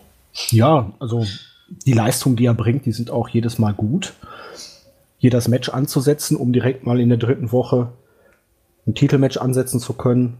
Jemand hat gewonnen, hat sich ein Titelmatch verdient. Es ist aber von vornherein klar, dass er das Match eigentlich verlieren wird. Aber ist okay. Match war gut. Die beiden hatten halt die Vorgeschichte.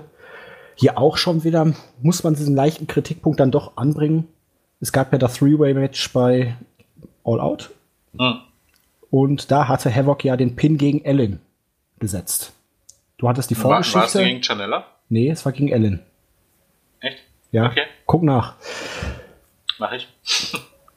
Und jedenfalls hattest du hier die Vorgeschichte.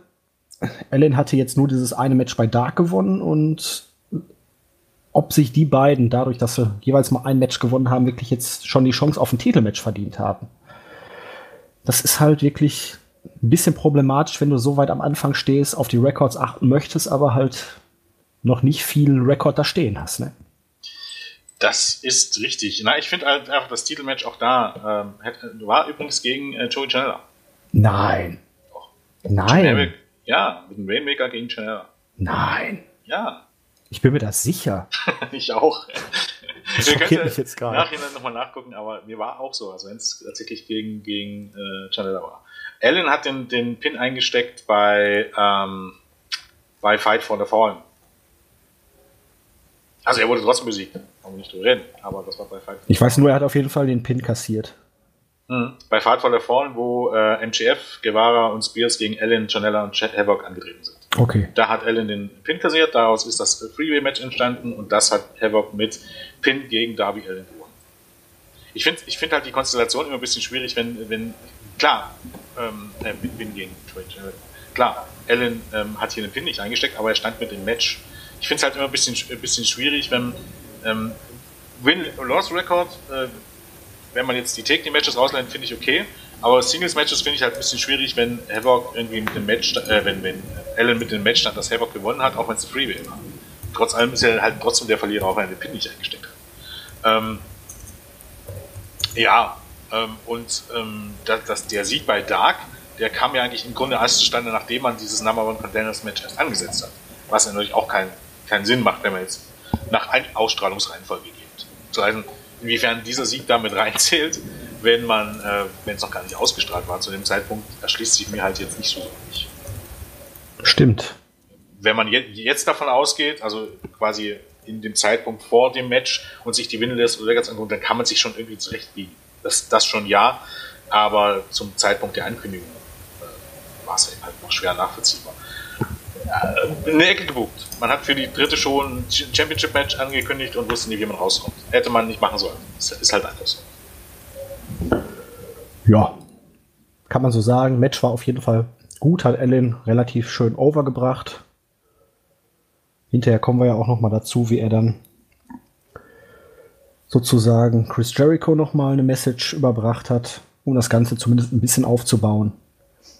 Prinzipiell finde ich die Idee aber gut, dass man Leuten, die es verdient haben, das ist hier halt der Kritikpunkt, dann auch die Möglichkeit gibt, mal in einer Weekly ein Titelmatch zu erhalten. Ja. Man sagt ja auch immer für die kommenden Pay-per-Views, wenn es da irgendwie Card Subject to Change, also wenn, er, wenn der Typ vorher verliert, dann tritt halt der andere an, wie es auch Das bei ist Cody halt- ist. Wenn er verliert, dann Genau. Ähm, kriegt er der Titelmatch halt nicht. Also das ist, das ist halt auch wirklich ein unnötiger Kritikpunkt. Das ist weder ein Spoiler, noch ist das irgendwie unlogisch oder irgendwas anderes. Das ist halt einfach so. Punkt. Also das, du, das hast du auch sogar in natürlich ein bisschen andere Form, aber ähm, in, in Kampfsportarten.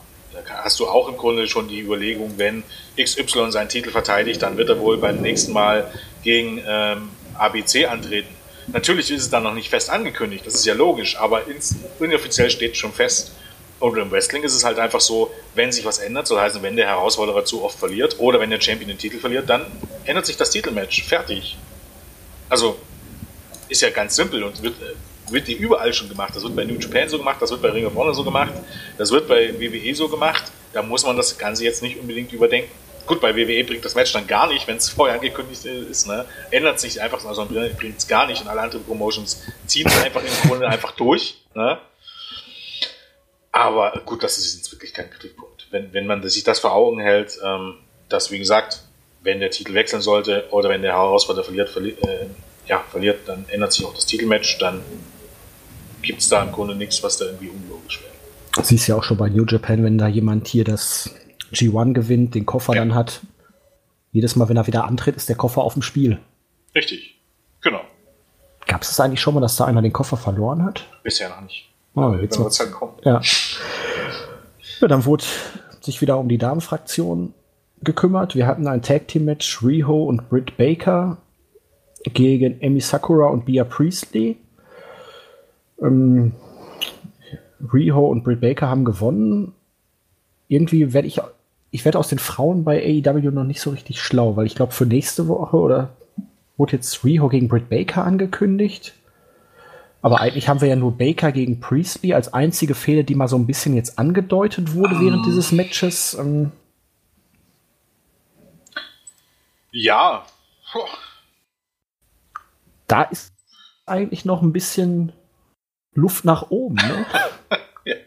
Ja, ist so.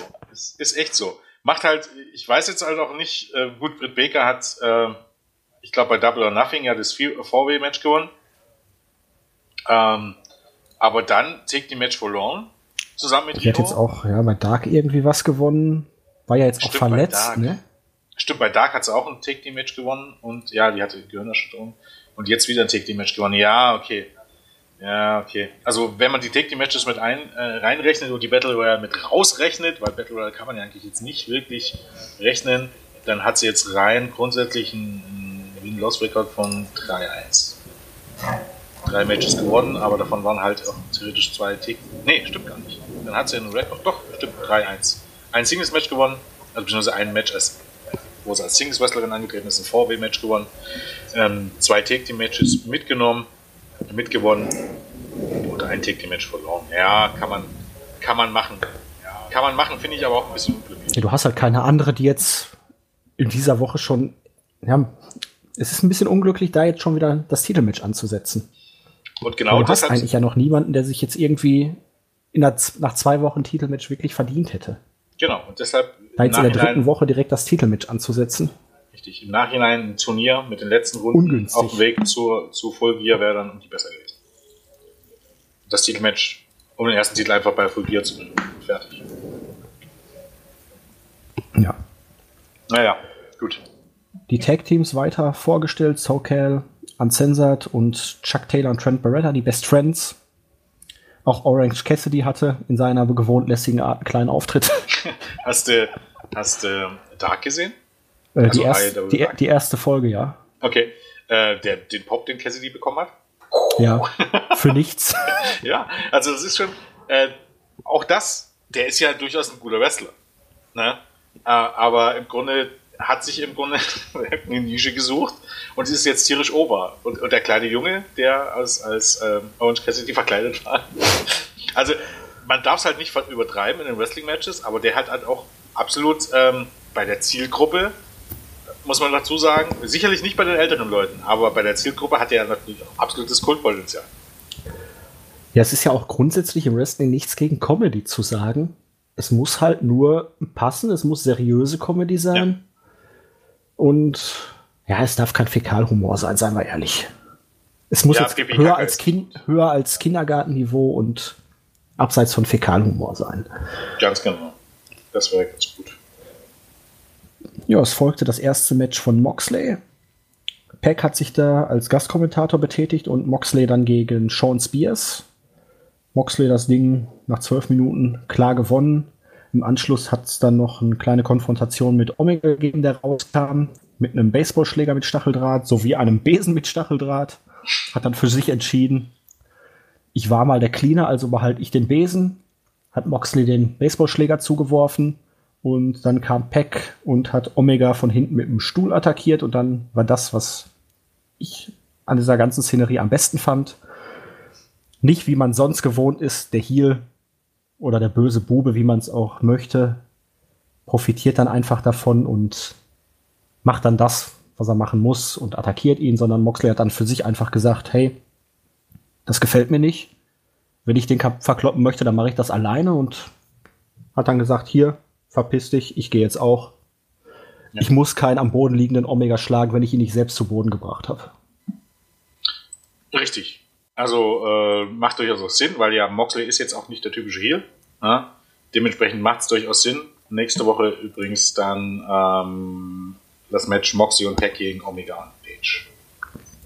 Wir sind aber sicher, wäre er noch bei WWE, hätte er ihn verkloppen müssen. Richtig. Richtig. Und der wäre, sollte aber das Babyface sein. das wäre dann WWE. Vermutlich. Ja. Nö, fand ich gut. Match, fand ich- also Sean Spears ist Ja, halt das Match war, war gut. sicherlich überragend. Er ist halt ein Lückenfüller. Er wird jetzt kein Topstar werden. Ich war überraschend, dass Tully Blanchard immer noch an seiner Seite war. Ist dann natürlich gut. konsequent, aber ich dachte, das wäre jetzt nur so eine einmalige Geschichte. Ja, natürlich. Aber ich habe da auch bei vielen die Kritik gelesen. Spears, ja, du kannst ihn jetzt nicht schon wieder verlieren lassen hier und da, aber Spears wird kein Topstar mehr. Naja, der hatte schon. Die Rolle, die er spielt, gegen, spielt er gut. Der hatte schon vor seinem Match gegen ähm, Cody, hatte er schon, schon eine gute Phase. Da hat man ihn Ziel schon gut aufgebaut. Aber du kannst ihm halt auch nur so und so viele Leute pushen.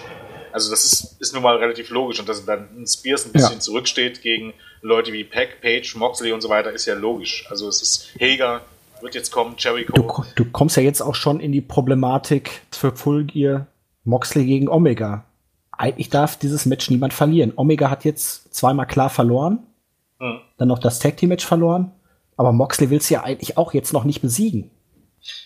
Ich glaube auch tatsächlich, ich. Das ist auch deshalb, eine kritische Situation. Na, ich glaube auch tatsächlich, da kannst du durchaus einen Bogen spannen. Das heißt, du willst doch jetzt im Grunde nicht, dass Jericho irgendeinen dieser großen Leute dann, jetzt abgesehen von Cody, dass, äh, dass Jericho jetzt nochmal Omega besiegt oder Moxley.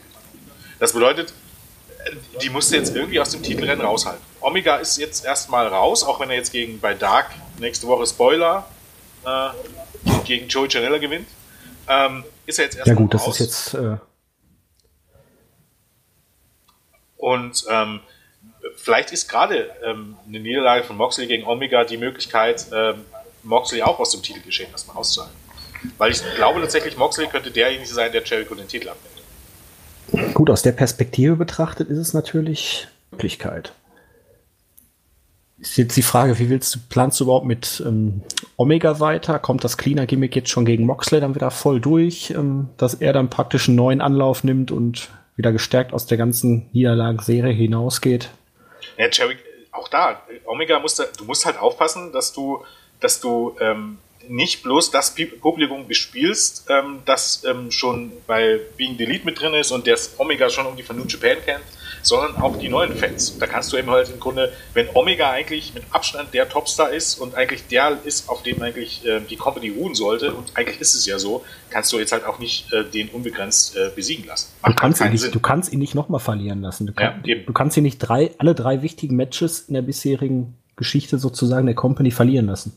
Ja, Zumal eben halt auch Siege gegen Kenny Omega ja was bedeuten soll. Was bedeutet es noch, wenn im Grunde jeder gegen ihn gewinnt? Ja. Ne? Oder jeder Große gegen ihn gewinnt.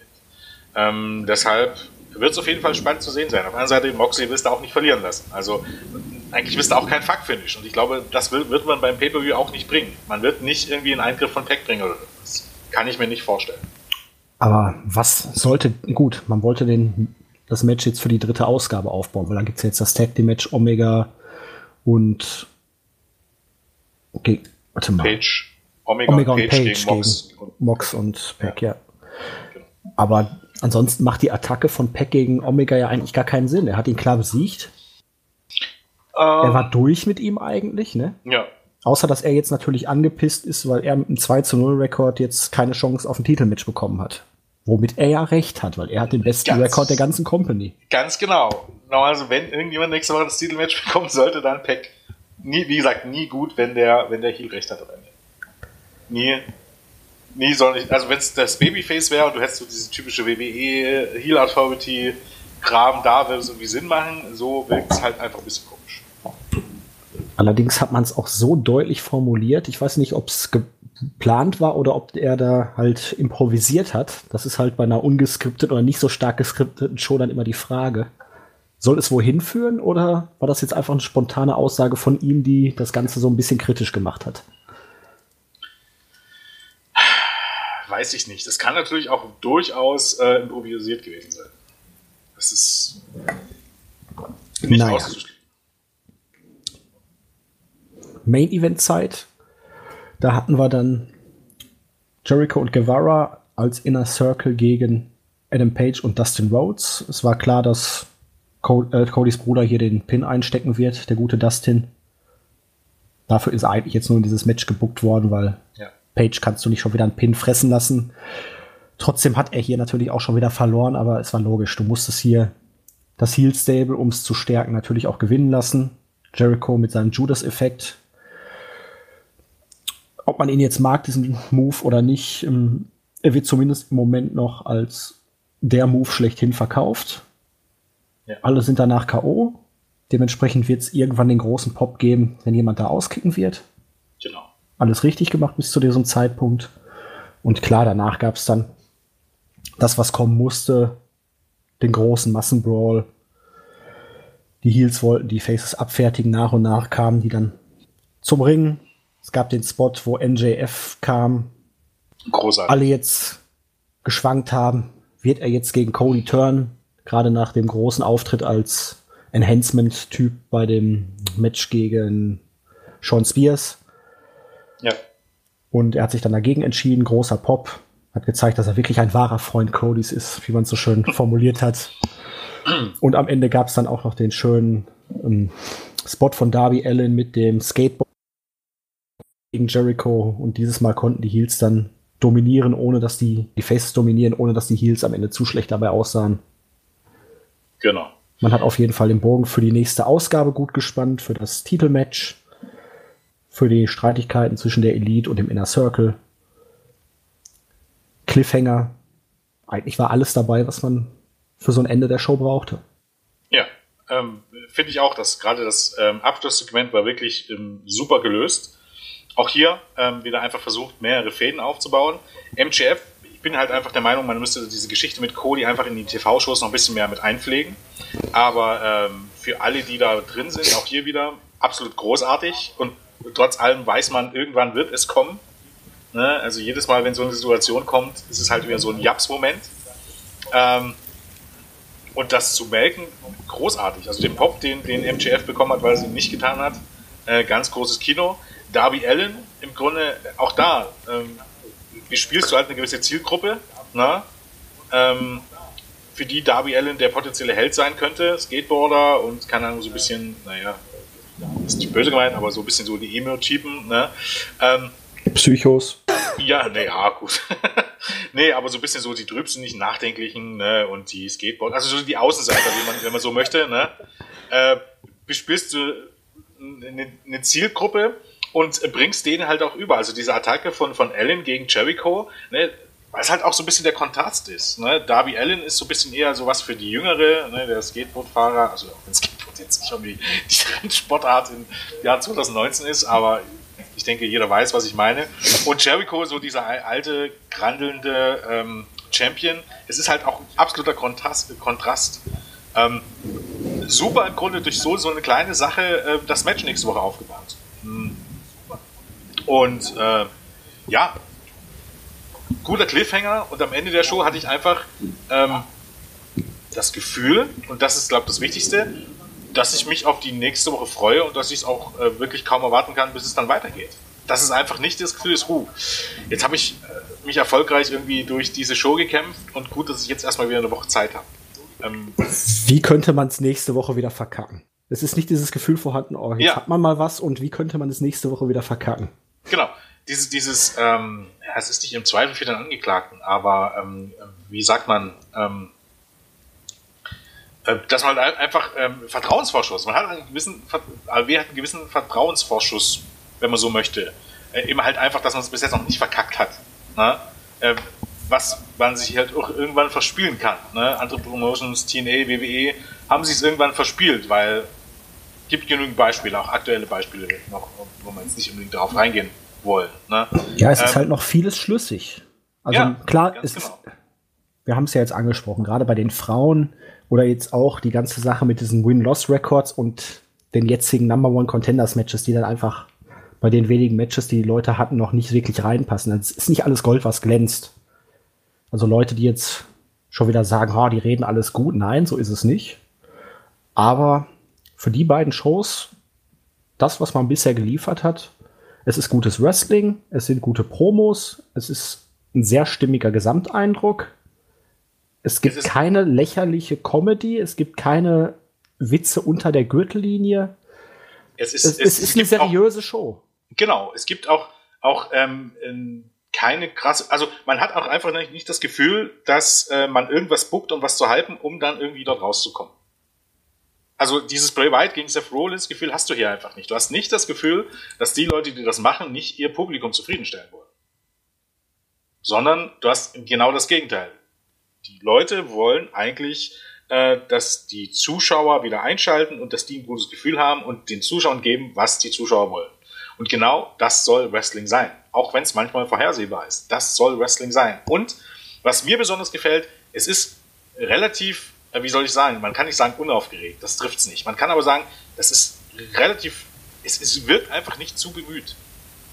Es wirkt einfach nicht zu bemüht. Also man versucht jetzt nicht krampfhaft irgendwie dort am Anfang wie Pay-Per-View-Niveau rauszuhauen, eben halt kein NXT-Takeover rauszuhauen, weil man jetzt irgendwie in Konkurrenz läuft und jetzt hart starten muss irgendwie, sondern man versucht eine gute Weekly aufzubauen, die auf was hinarbeitet. Natürlich auch mit Highlights, mit Titelmatches, mit mit großen Paarungen in die Take Team Matches, aber es wirkt einfach, es wirkt einfach nicht so furchtbar angestrengt, sondern es ist einfach eine gute Weekly, die relativ schnell vorbeigeht, die nie wirklich langweilt und die gutes Wrestling bietet. Und mehr will ich eigentlich im Grunde gar nicht von einer Weekly Show. Ja, jetzt haben wir zwei Ausgaben weg. Die Quoten der ersten Show waren überragend.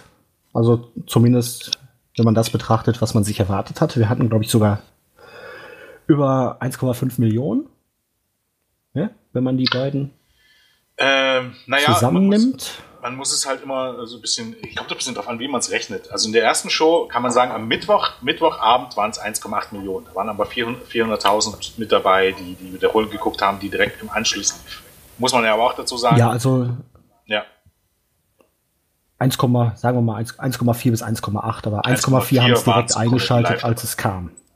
Genau. Gut, in der zweiten Woche hatten wir noch 1,1. Eine gute Million, ne? Ja. Eine gute Million. Ja. Plus diese auf dem Zweitsender, da waren wir bei 1,1 da ungefähr. Genau.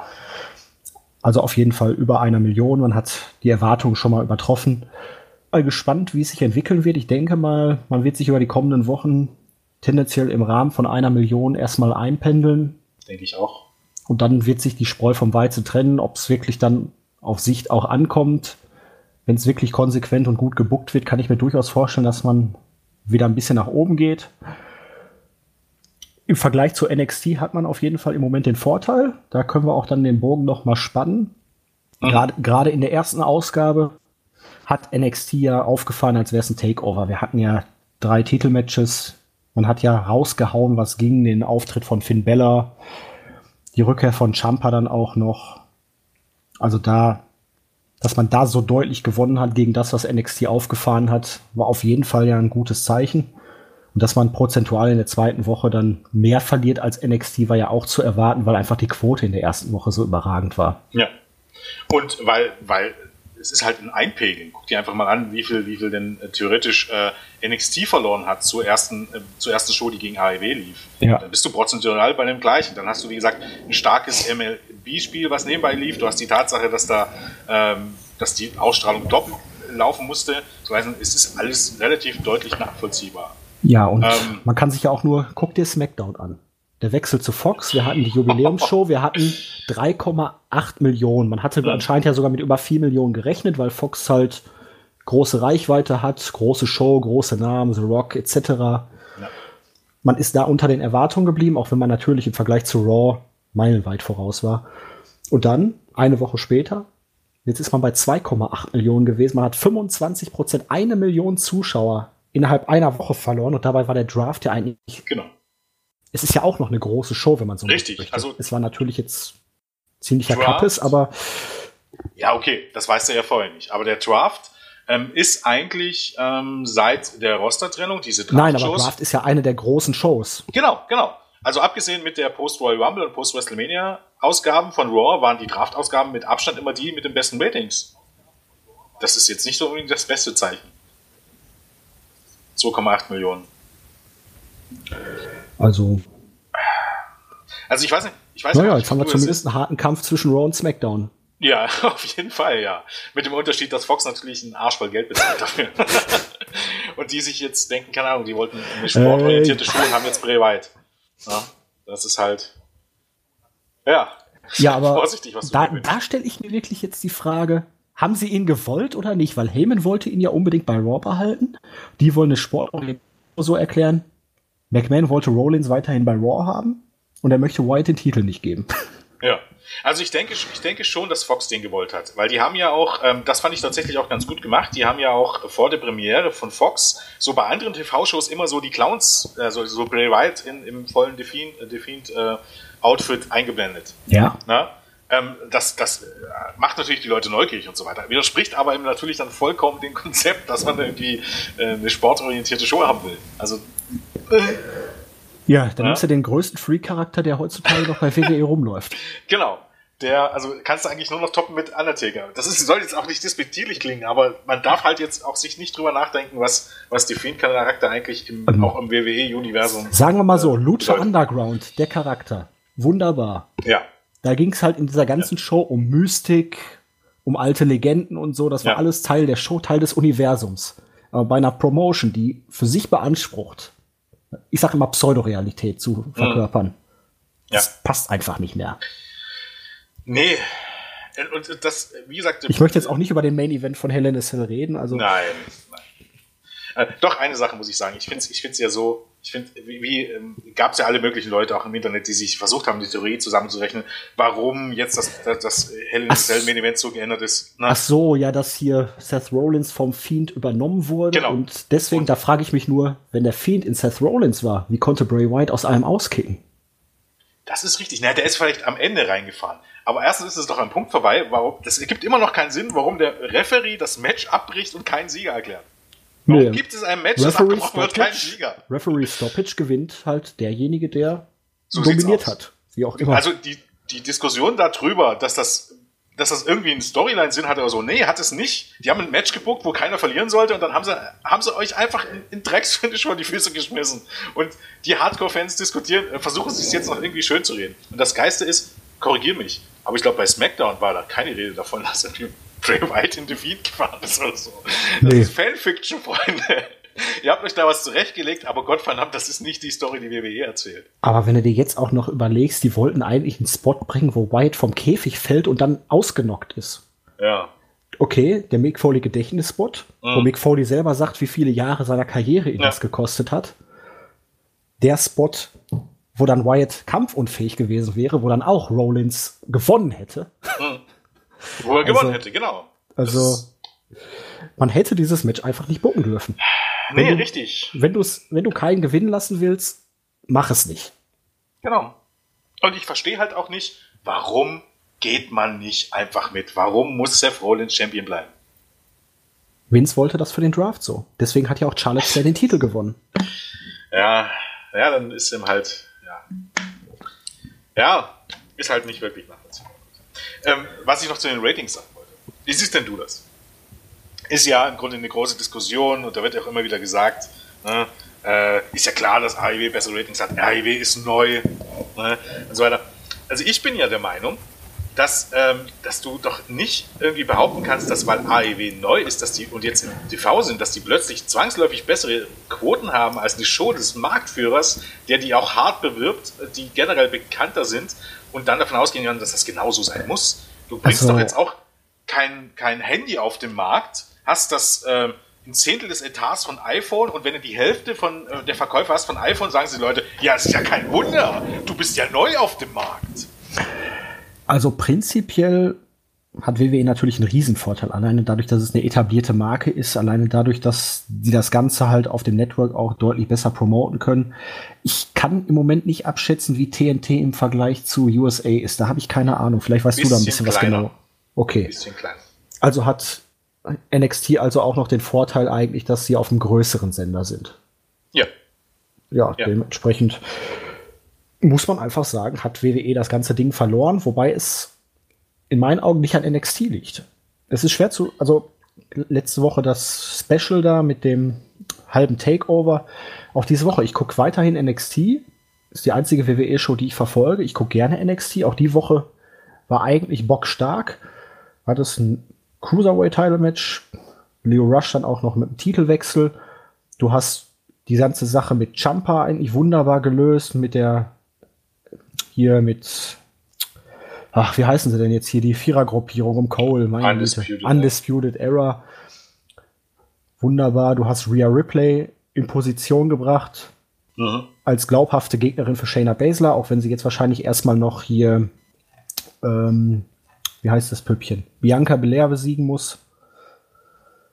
Klar, du hast auch, du hattest einen starken Main-Event mit Walter gegen Kushida. Klar, du hast auch sowas wie Forgotten Sons oder so, aber das, das hast du halt auch bei AEW. Also natürlich äh, starke ja Promo vom Velveteen Dream. Also die Ausgabe von NXT auch in dieser Woche war bockstark.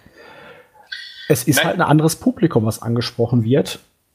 Und das Publikum ist halt wahrscheinlich auch ab einem gewissen Punkt übersättigt. Ja, wenn es geht halt anguckst, wahrscheinlich noch nicht mal darum, Entschuldigung, wenn ich dich jetzt unterbreche, dass AEW sonderlich was anderes als NXT repräsentiert. Es geht einfach darum, es ist nicht WWE und deswegen spricht es schon mal andere Leute an, die einfach vielleicht auch gar nicht mehr wissen, wie gut NXT sein kann, einfach weil WWE davor steht und sie so die Schnauze voll von WWE haben. Ja. Ich denke halt auch einfach, ähm, dass einige Leute sich komplett vom WWE abgewandt haben in den letzten Jahren. Das sieht man ja auch an den Zuschauerzahlen, äh, wie viele Millionen man allein in den letzten zehn Jahren verloren hat. Ne? Und ähm, das ist ja jetzt nicht so, es scheint ja wirklich zu sein, alles bestätigt äh, sich das, dass die nicht komplett irgendwie sich vom Wrestling abgewandt haben, sondern dass die na, nach einer Alternative gesucht haben, beziehungsweise sich eben dann doch in die Wrestling zugeneigt haben, auf eine gewisse Art und Weise. Möglicherweise ist das eben halt dann doch nicht immer so diese ganz kleine Minderheit gewesen, sondern es sind einfach mehr Leute als gedacht. Denn nach allem, was man weiß, und da kann man jetzt 10.000 Mal sagen, dass ja, ja, NXT läuft ja irgendwie am nächsten Tag auf dem WWE Network und so weiter und so fort. Ne? Das ist ja alles grundsätzlich richtig, ne? aber ähm, das sollte man auch nicht überschätzen. AEW ähm, kannst du doch am nächsten Tag, hast du gesagt, auch sehen. Das kannst du. In 54% aller Haushalte gibt's äh, einen DVR-Rekorder, der viel ja. genutzt wird. Das heißt, viele der Hardcore-Fans nehmen eins von beiden auf und gucken das, äh, das nacheinander. AEW gibt es eine Wiederholung direkt im Anschluss. Direkt im Anschluss, die nächste Wiederholung, die wurde letzte Woche von glaub, über 400.000, diese Woche von über 350.000 Leuten gesehen. Das ist also schon eine Menge. Dann haben die Wiederholung, zig Wiederholungen, meistens am Morgen, auch auf TBS. Ich glaube, TBS ist noch größer als TNT. Und auf True TV. Und wenn man ähm, TNT glaubt, wurde die erste Episode im Laufe der ersten Woche von sieben Millionen Leuten gesehen. Das heißt, äh, das ist bis zu einem gewissen Punkt eine, Aus, äh, eine, eine Ausrede irgendwie, weil das WWE Network ist jetzt auch nicht so, dass eine Million Leute, die das WWE Network haben, dass die jetzt alle plötzlich äh, äh, NXT gucken. Das haben die vorher schon nicht getan, als es nicht im Fernsehen lauf. Jetzt musste die wegrechnen, die das überhaupt gar nicht gucken. Dann musste die wegrechnen, die das längst gesehen haben, per DWR oder ähm, im Fernsehen. Ähm, das sind dann nicht mehr so viele Freunde. Und äh, du siehst halt an den Zielgruppenauswertungen, dass AEW wirklich ein anderes Publikum anspricht. Das ist ein komplett anderes Publikum bis zu gewissen Punkt als NXT. Es ist jünger, ne? Es ist wesentlich jünger. Also je, jede Hauptzielgruppe, also alle Zielgruppen unter 50, ähm, ist fast so, außer bei den Frauen. Bei den Frauen ist AEW bloß deutlich voraus, aber alles andere bei den Männern verdoppelt man NXT. Das sind einfach mal doppelt so viele Zuschauer als bei NXT. Und in der letzten Woche war es sogar so, also bei der Premiere, gut, das ist immer ein bisschen natürlich ein besondere Situation. Da war es so, dass man fast jede Woche von Raw geschlagen hätte in der Jugendgruppe. Nur weil letzte Woche eben halt Hogan und Flair waren, was, das ist auch so eine Ironie. Hogan und Flair ähm, hatten ja irgendwie eine halbe Million Zuschauer dazu gewonnen und die meisten davon waren jünger. Also praktisch ein Alter, die, die haben Hogan und Flair niemals live erlebt. Was Motto. Ja, die wollten dann halt mal wissen, boah, die Stars der El meiner Eltern, wie sehen die heute aus? ja, also genau so quasi. Ja. Und ähm, es ist halt wirklich erstaunlich, dass AEW eine, eine sehr junge Zielgruppe hat. Und das ist ein Faustpfand. Das heißt, auch wenn man am Ende wesentlich weniger Zuschauer hat als SmackDown und Raw und dort auch nicht rankommen wird, ne? wenn du, keine Ahnung, 500.000 junge Zuschauer hast von den 1 Million, dann ist das nicht so verkehrt. Ne? Gerade wenn du, wenn, du, wenn du sagst, ja, Raw hat auch plus 700.000 junge Zuschauer. Das muss man halt so ein bisschen sehen. Die Sache ist ja auch noch die, du musst dir heutzutage erstmal die jungen Zuschauer an den Fernseher ziehen. Ja. Das ist ja nochmal ein großer Unterschied, dass die Alten noch mehr Fernsehen gucken auf den klassischen Weg als die Jungen. Genau. Das ist ja nochmal ein ganz anderer Faktor. Heutzutage schauen ja gerade die Jungen eher dann irgendwelche Streams, schauen sich das dann später irgendwie als Aufzeichnung oder was auch immer mal zwischendurch dann irgendwelche Highlight-Videos nur an und die dann wirklich erstmal überhaupt vor den Fernseher zu locken. Ist deutlich schwieriger als einen über 50-Jährigen. Genau. Und äh, da hat natürlich NXT sicherlich mit dem WWE Network durchaus noch einen Vorteil. Aber ähm, ja, wie gesagt, das WWE Network darf man jetzt auch da nicht so grundsätzlich, also was jetzt die Zuschauerzahlen angeht, ne, glaubt jetzt mal nicht, wenn das WWE Network in den USA 1,1 Millionen Abonnenten haben, dass da 1,1 Millionen NXT gucken. Vielleicht die Hälfte davon. Und von der Hälfte schaut wieder eine Hälfte wahrscheinlich mindestens äh, im TV, weil ähm, eine Live-Show ist eine Live-Show. Das ist nun mal so. Wenn ich, wenn ich zu Hause einen Kabelanschluss habe, na, dann und ich weiß, NXT kommt einen Tag später oder mittlerweile hat sich sogar eingependelt, dass es sogar noch länger dauert, weil die ja natürlich jetzt auch langsam merken, das ist eigentlich eine scheiß Idee. Ne? Das eigentlich, äh, so wird es auf Sicht wahrscheinlich nicht laufen. Irgendwann wird man auch ähm, auf garantiert entscheiden, dass NXT nicht mehr am Tag darauf auf dem WWE Network kommt. Garantiere ich dir. Das wird kommen, weil man darauf die Quoten schiebt. Und dann wird sich relativ schnell zeigen, wie viel das wirklich ausmacht. Und ich sag mal so, wird wohl keine 50.000 sein. Du siehst es ja eigentlich auch schon daran, wenn du hier diese 10 oder so von den Network-Shows hast. Sobald mhm. da irgendwie eine Wiederholung von einem großen Pay-Per-View oder was war, NXT ist ja nie ganz deutlich vorne. Die sind ja, ja. immer auf zweiter Position, auf dritter mhm. Position oder so. Also das zeigt ja dann schon, dass NXT zwar ein Zugpferd für das Network ist, aber halt jetzt nicht das ganze Network nur NXT schaut. Nee, nee, das nicht. Und dass diese, diese, diese Zahlen eben halt, klar, Pay-Per-Views, du siehst ja im Grunde, ne, nehmen wir mal als das Beispiel WrestleMania. Also wir, wir haben ja immer so ein bisschen die Top 10. Du hast jetzt ab und zu in einigen Wochen immer noch WrestleMania in den Top 7. Was heißt denn das? Dass von, dass von den 1,8 Millionen und wie viele Abonnenten das jetzt sind, wahrscheinlich ein bisschen weniger, dass da einige jetzt WrestleMania zum achten Mal schauen? Nein, das bedeutet, dass von diesen 1,8 Millionen, dass die das einige nach Monaten noch nicht WrestleMania geschaut haben. Ich glaube jetzt auch nicht, dass WrestleMania so gut war, dass man sich wirklich so oft anschauen möchte. Nee, das glaube ich auch nicht. Das heißt, dann kommt natürlich auch ein bisschen, ein bisschen mit dazu, du hast diesen Live-Feed. Das bedeutet, wenn die Leute jetzt zum Beispiel Hell in a Cell gucken, ne, oder gucken wollen, dann hast du das, was vor Hell in a Cell und nach Hell in a Cell läuft. Wenn die nicht rechtzeitig an- oder ausmachen, gucken die das ein paar Minuten, dann zählt das als, die haben keine Ahnung, WrestleMania 2 geguckt. Ja, ist Nur ja, weil das im Live-Feed danach lief. Ist ja grundsätzlich immer so. Ja. Deswegen hat ja NXT auch beim Overrun immer so genau, stark, weil die genau. Leute schalten dann um oder die vergessen mal umzuschalten. Das ist ja, es wird ja jede Minute, glaube ich, jede Sekunde wird ja sogar dann gewertet. Mhm, genau, ich glaube, als vollwertige Zuschauer, ich glaube, willst du, wenn du sieben Minuten eine Show guckst, okay. glaube, war das mal. Ich weiß nicht, ob das noch so ist, keine Ahnung. Ähm, Schlimmer ist natürlich auch noch Streaming. Also Streaming, ähm, YouTube, Twitch und so weiter ist ja noch, noch unstetiger. Das bedeutet, dort zählt ja eigentlich nur die durchschnittliche ähm, ähm, Dauer, die du geguckt hast, nicht die, das, der eigentliche ähm, View, weil da reicht ein paar Sekunden zu und dann wirst du mit dazu gezählt. Das sagt also im Grunde überhaupt gar nichts aus. Wenn ich da irgendwie zufällig irgendwie weitergesprungen wird und das nicht fünf Minuten nach sechs, sieben Sekunden wegklicke, dann zähle ich dort als View. Ja, da zählt im Grunde nur die durchschnittliche Wiedergabe. Alles andere ist im Grunde ein Muster ohne Wert. Ähm, ja, gucken wir mal. Also ich glaube, NXT, wir werden nicht lange darauf warten müssen, bis WWE äh, da Reaktion zeigt. Also das heißt ja jetzt schon, dass man Anfang des nächsten Jahres dann raus will aus der Full University, weil man eben halt, man wird es erstmal auf die Stimmung schieben. Ne? Ist halt ein Unterschied, ob vor 400 Zuschauern in einer dunklen kleinen Halle und immer demselben Publikum oder äh, jede Woche in einer anderen Stadt vor 5, 6, 7.000 Leuten. Ähm, ist halt doch ein Unterschied. Das wird als nächstes kommen. Und ich, wie gesagt, ich verwette meinen Arsch drauf. Irgendwann Solange niemand auf die Idee kommt, die Qualität der Show zu verändern. Das ist halt dann die Frage. Ich glaube nicht, dass, ähm, dass Vince unbedingt auf Sicht will, jetzt wird es noch schauen, dass alles neu, neu ist und so weiter, aber Vince, ich glaube nicht, dass man auf Sicht möchte, dass äh, ein WWE-Brand gegen, ein, äh, gegen, ja, gegen die Newbies da abkackt. Und im Moment kackt man ab. Kann man im Grunde nicht anders sagen. Warten wir mal ab. Aber mir graust es echt davor.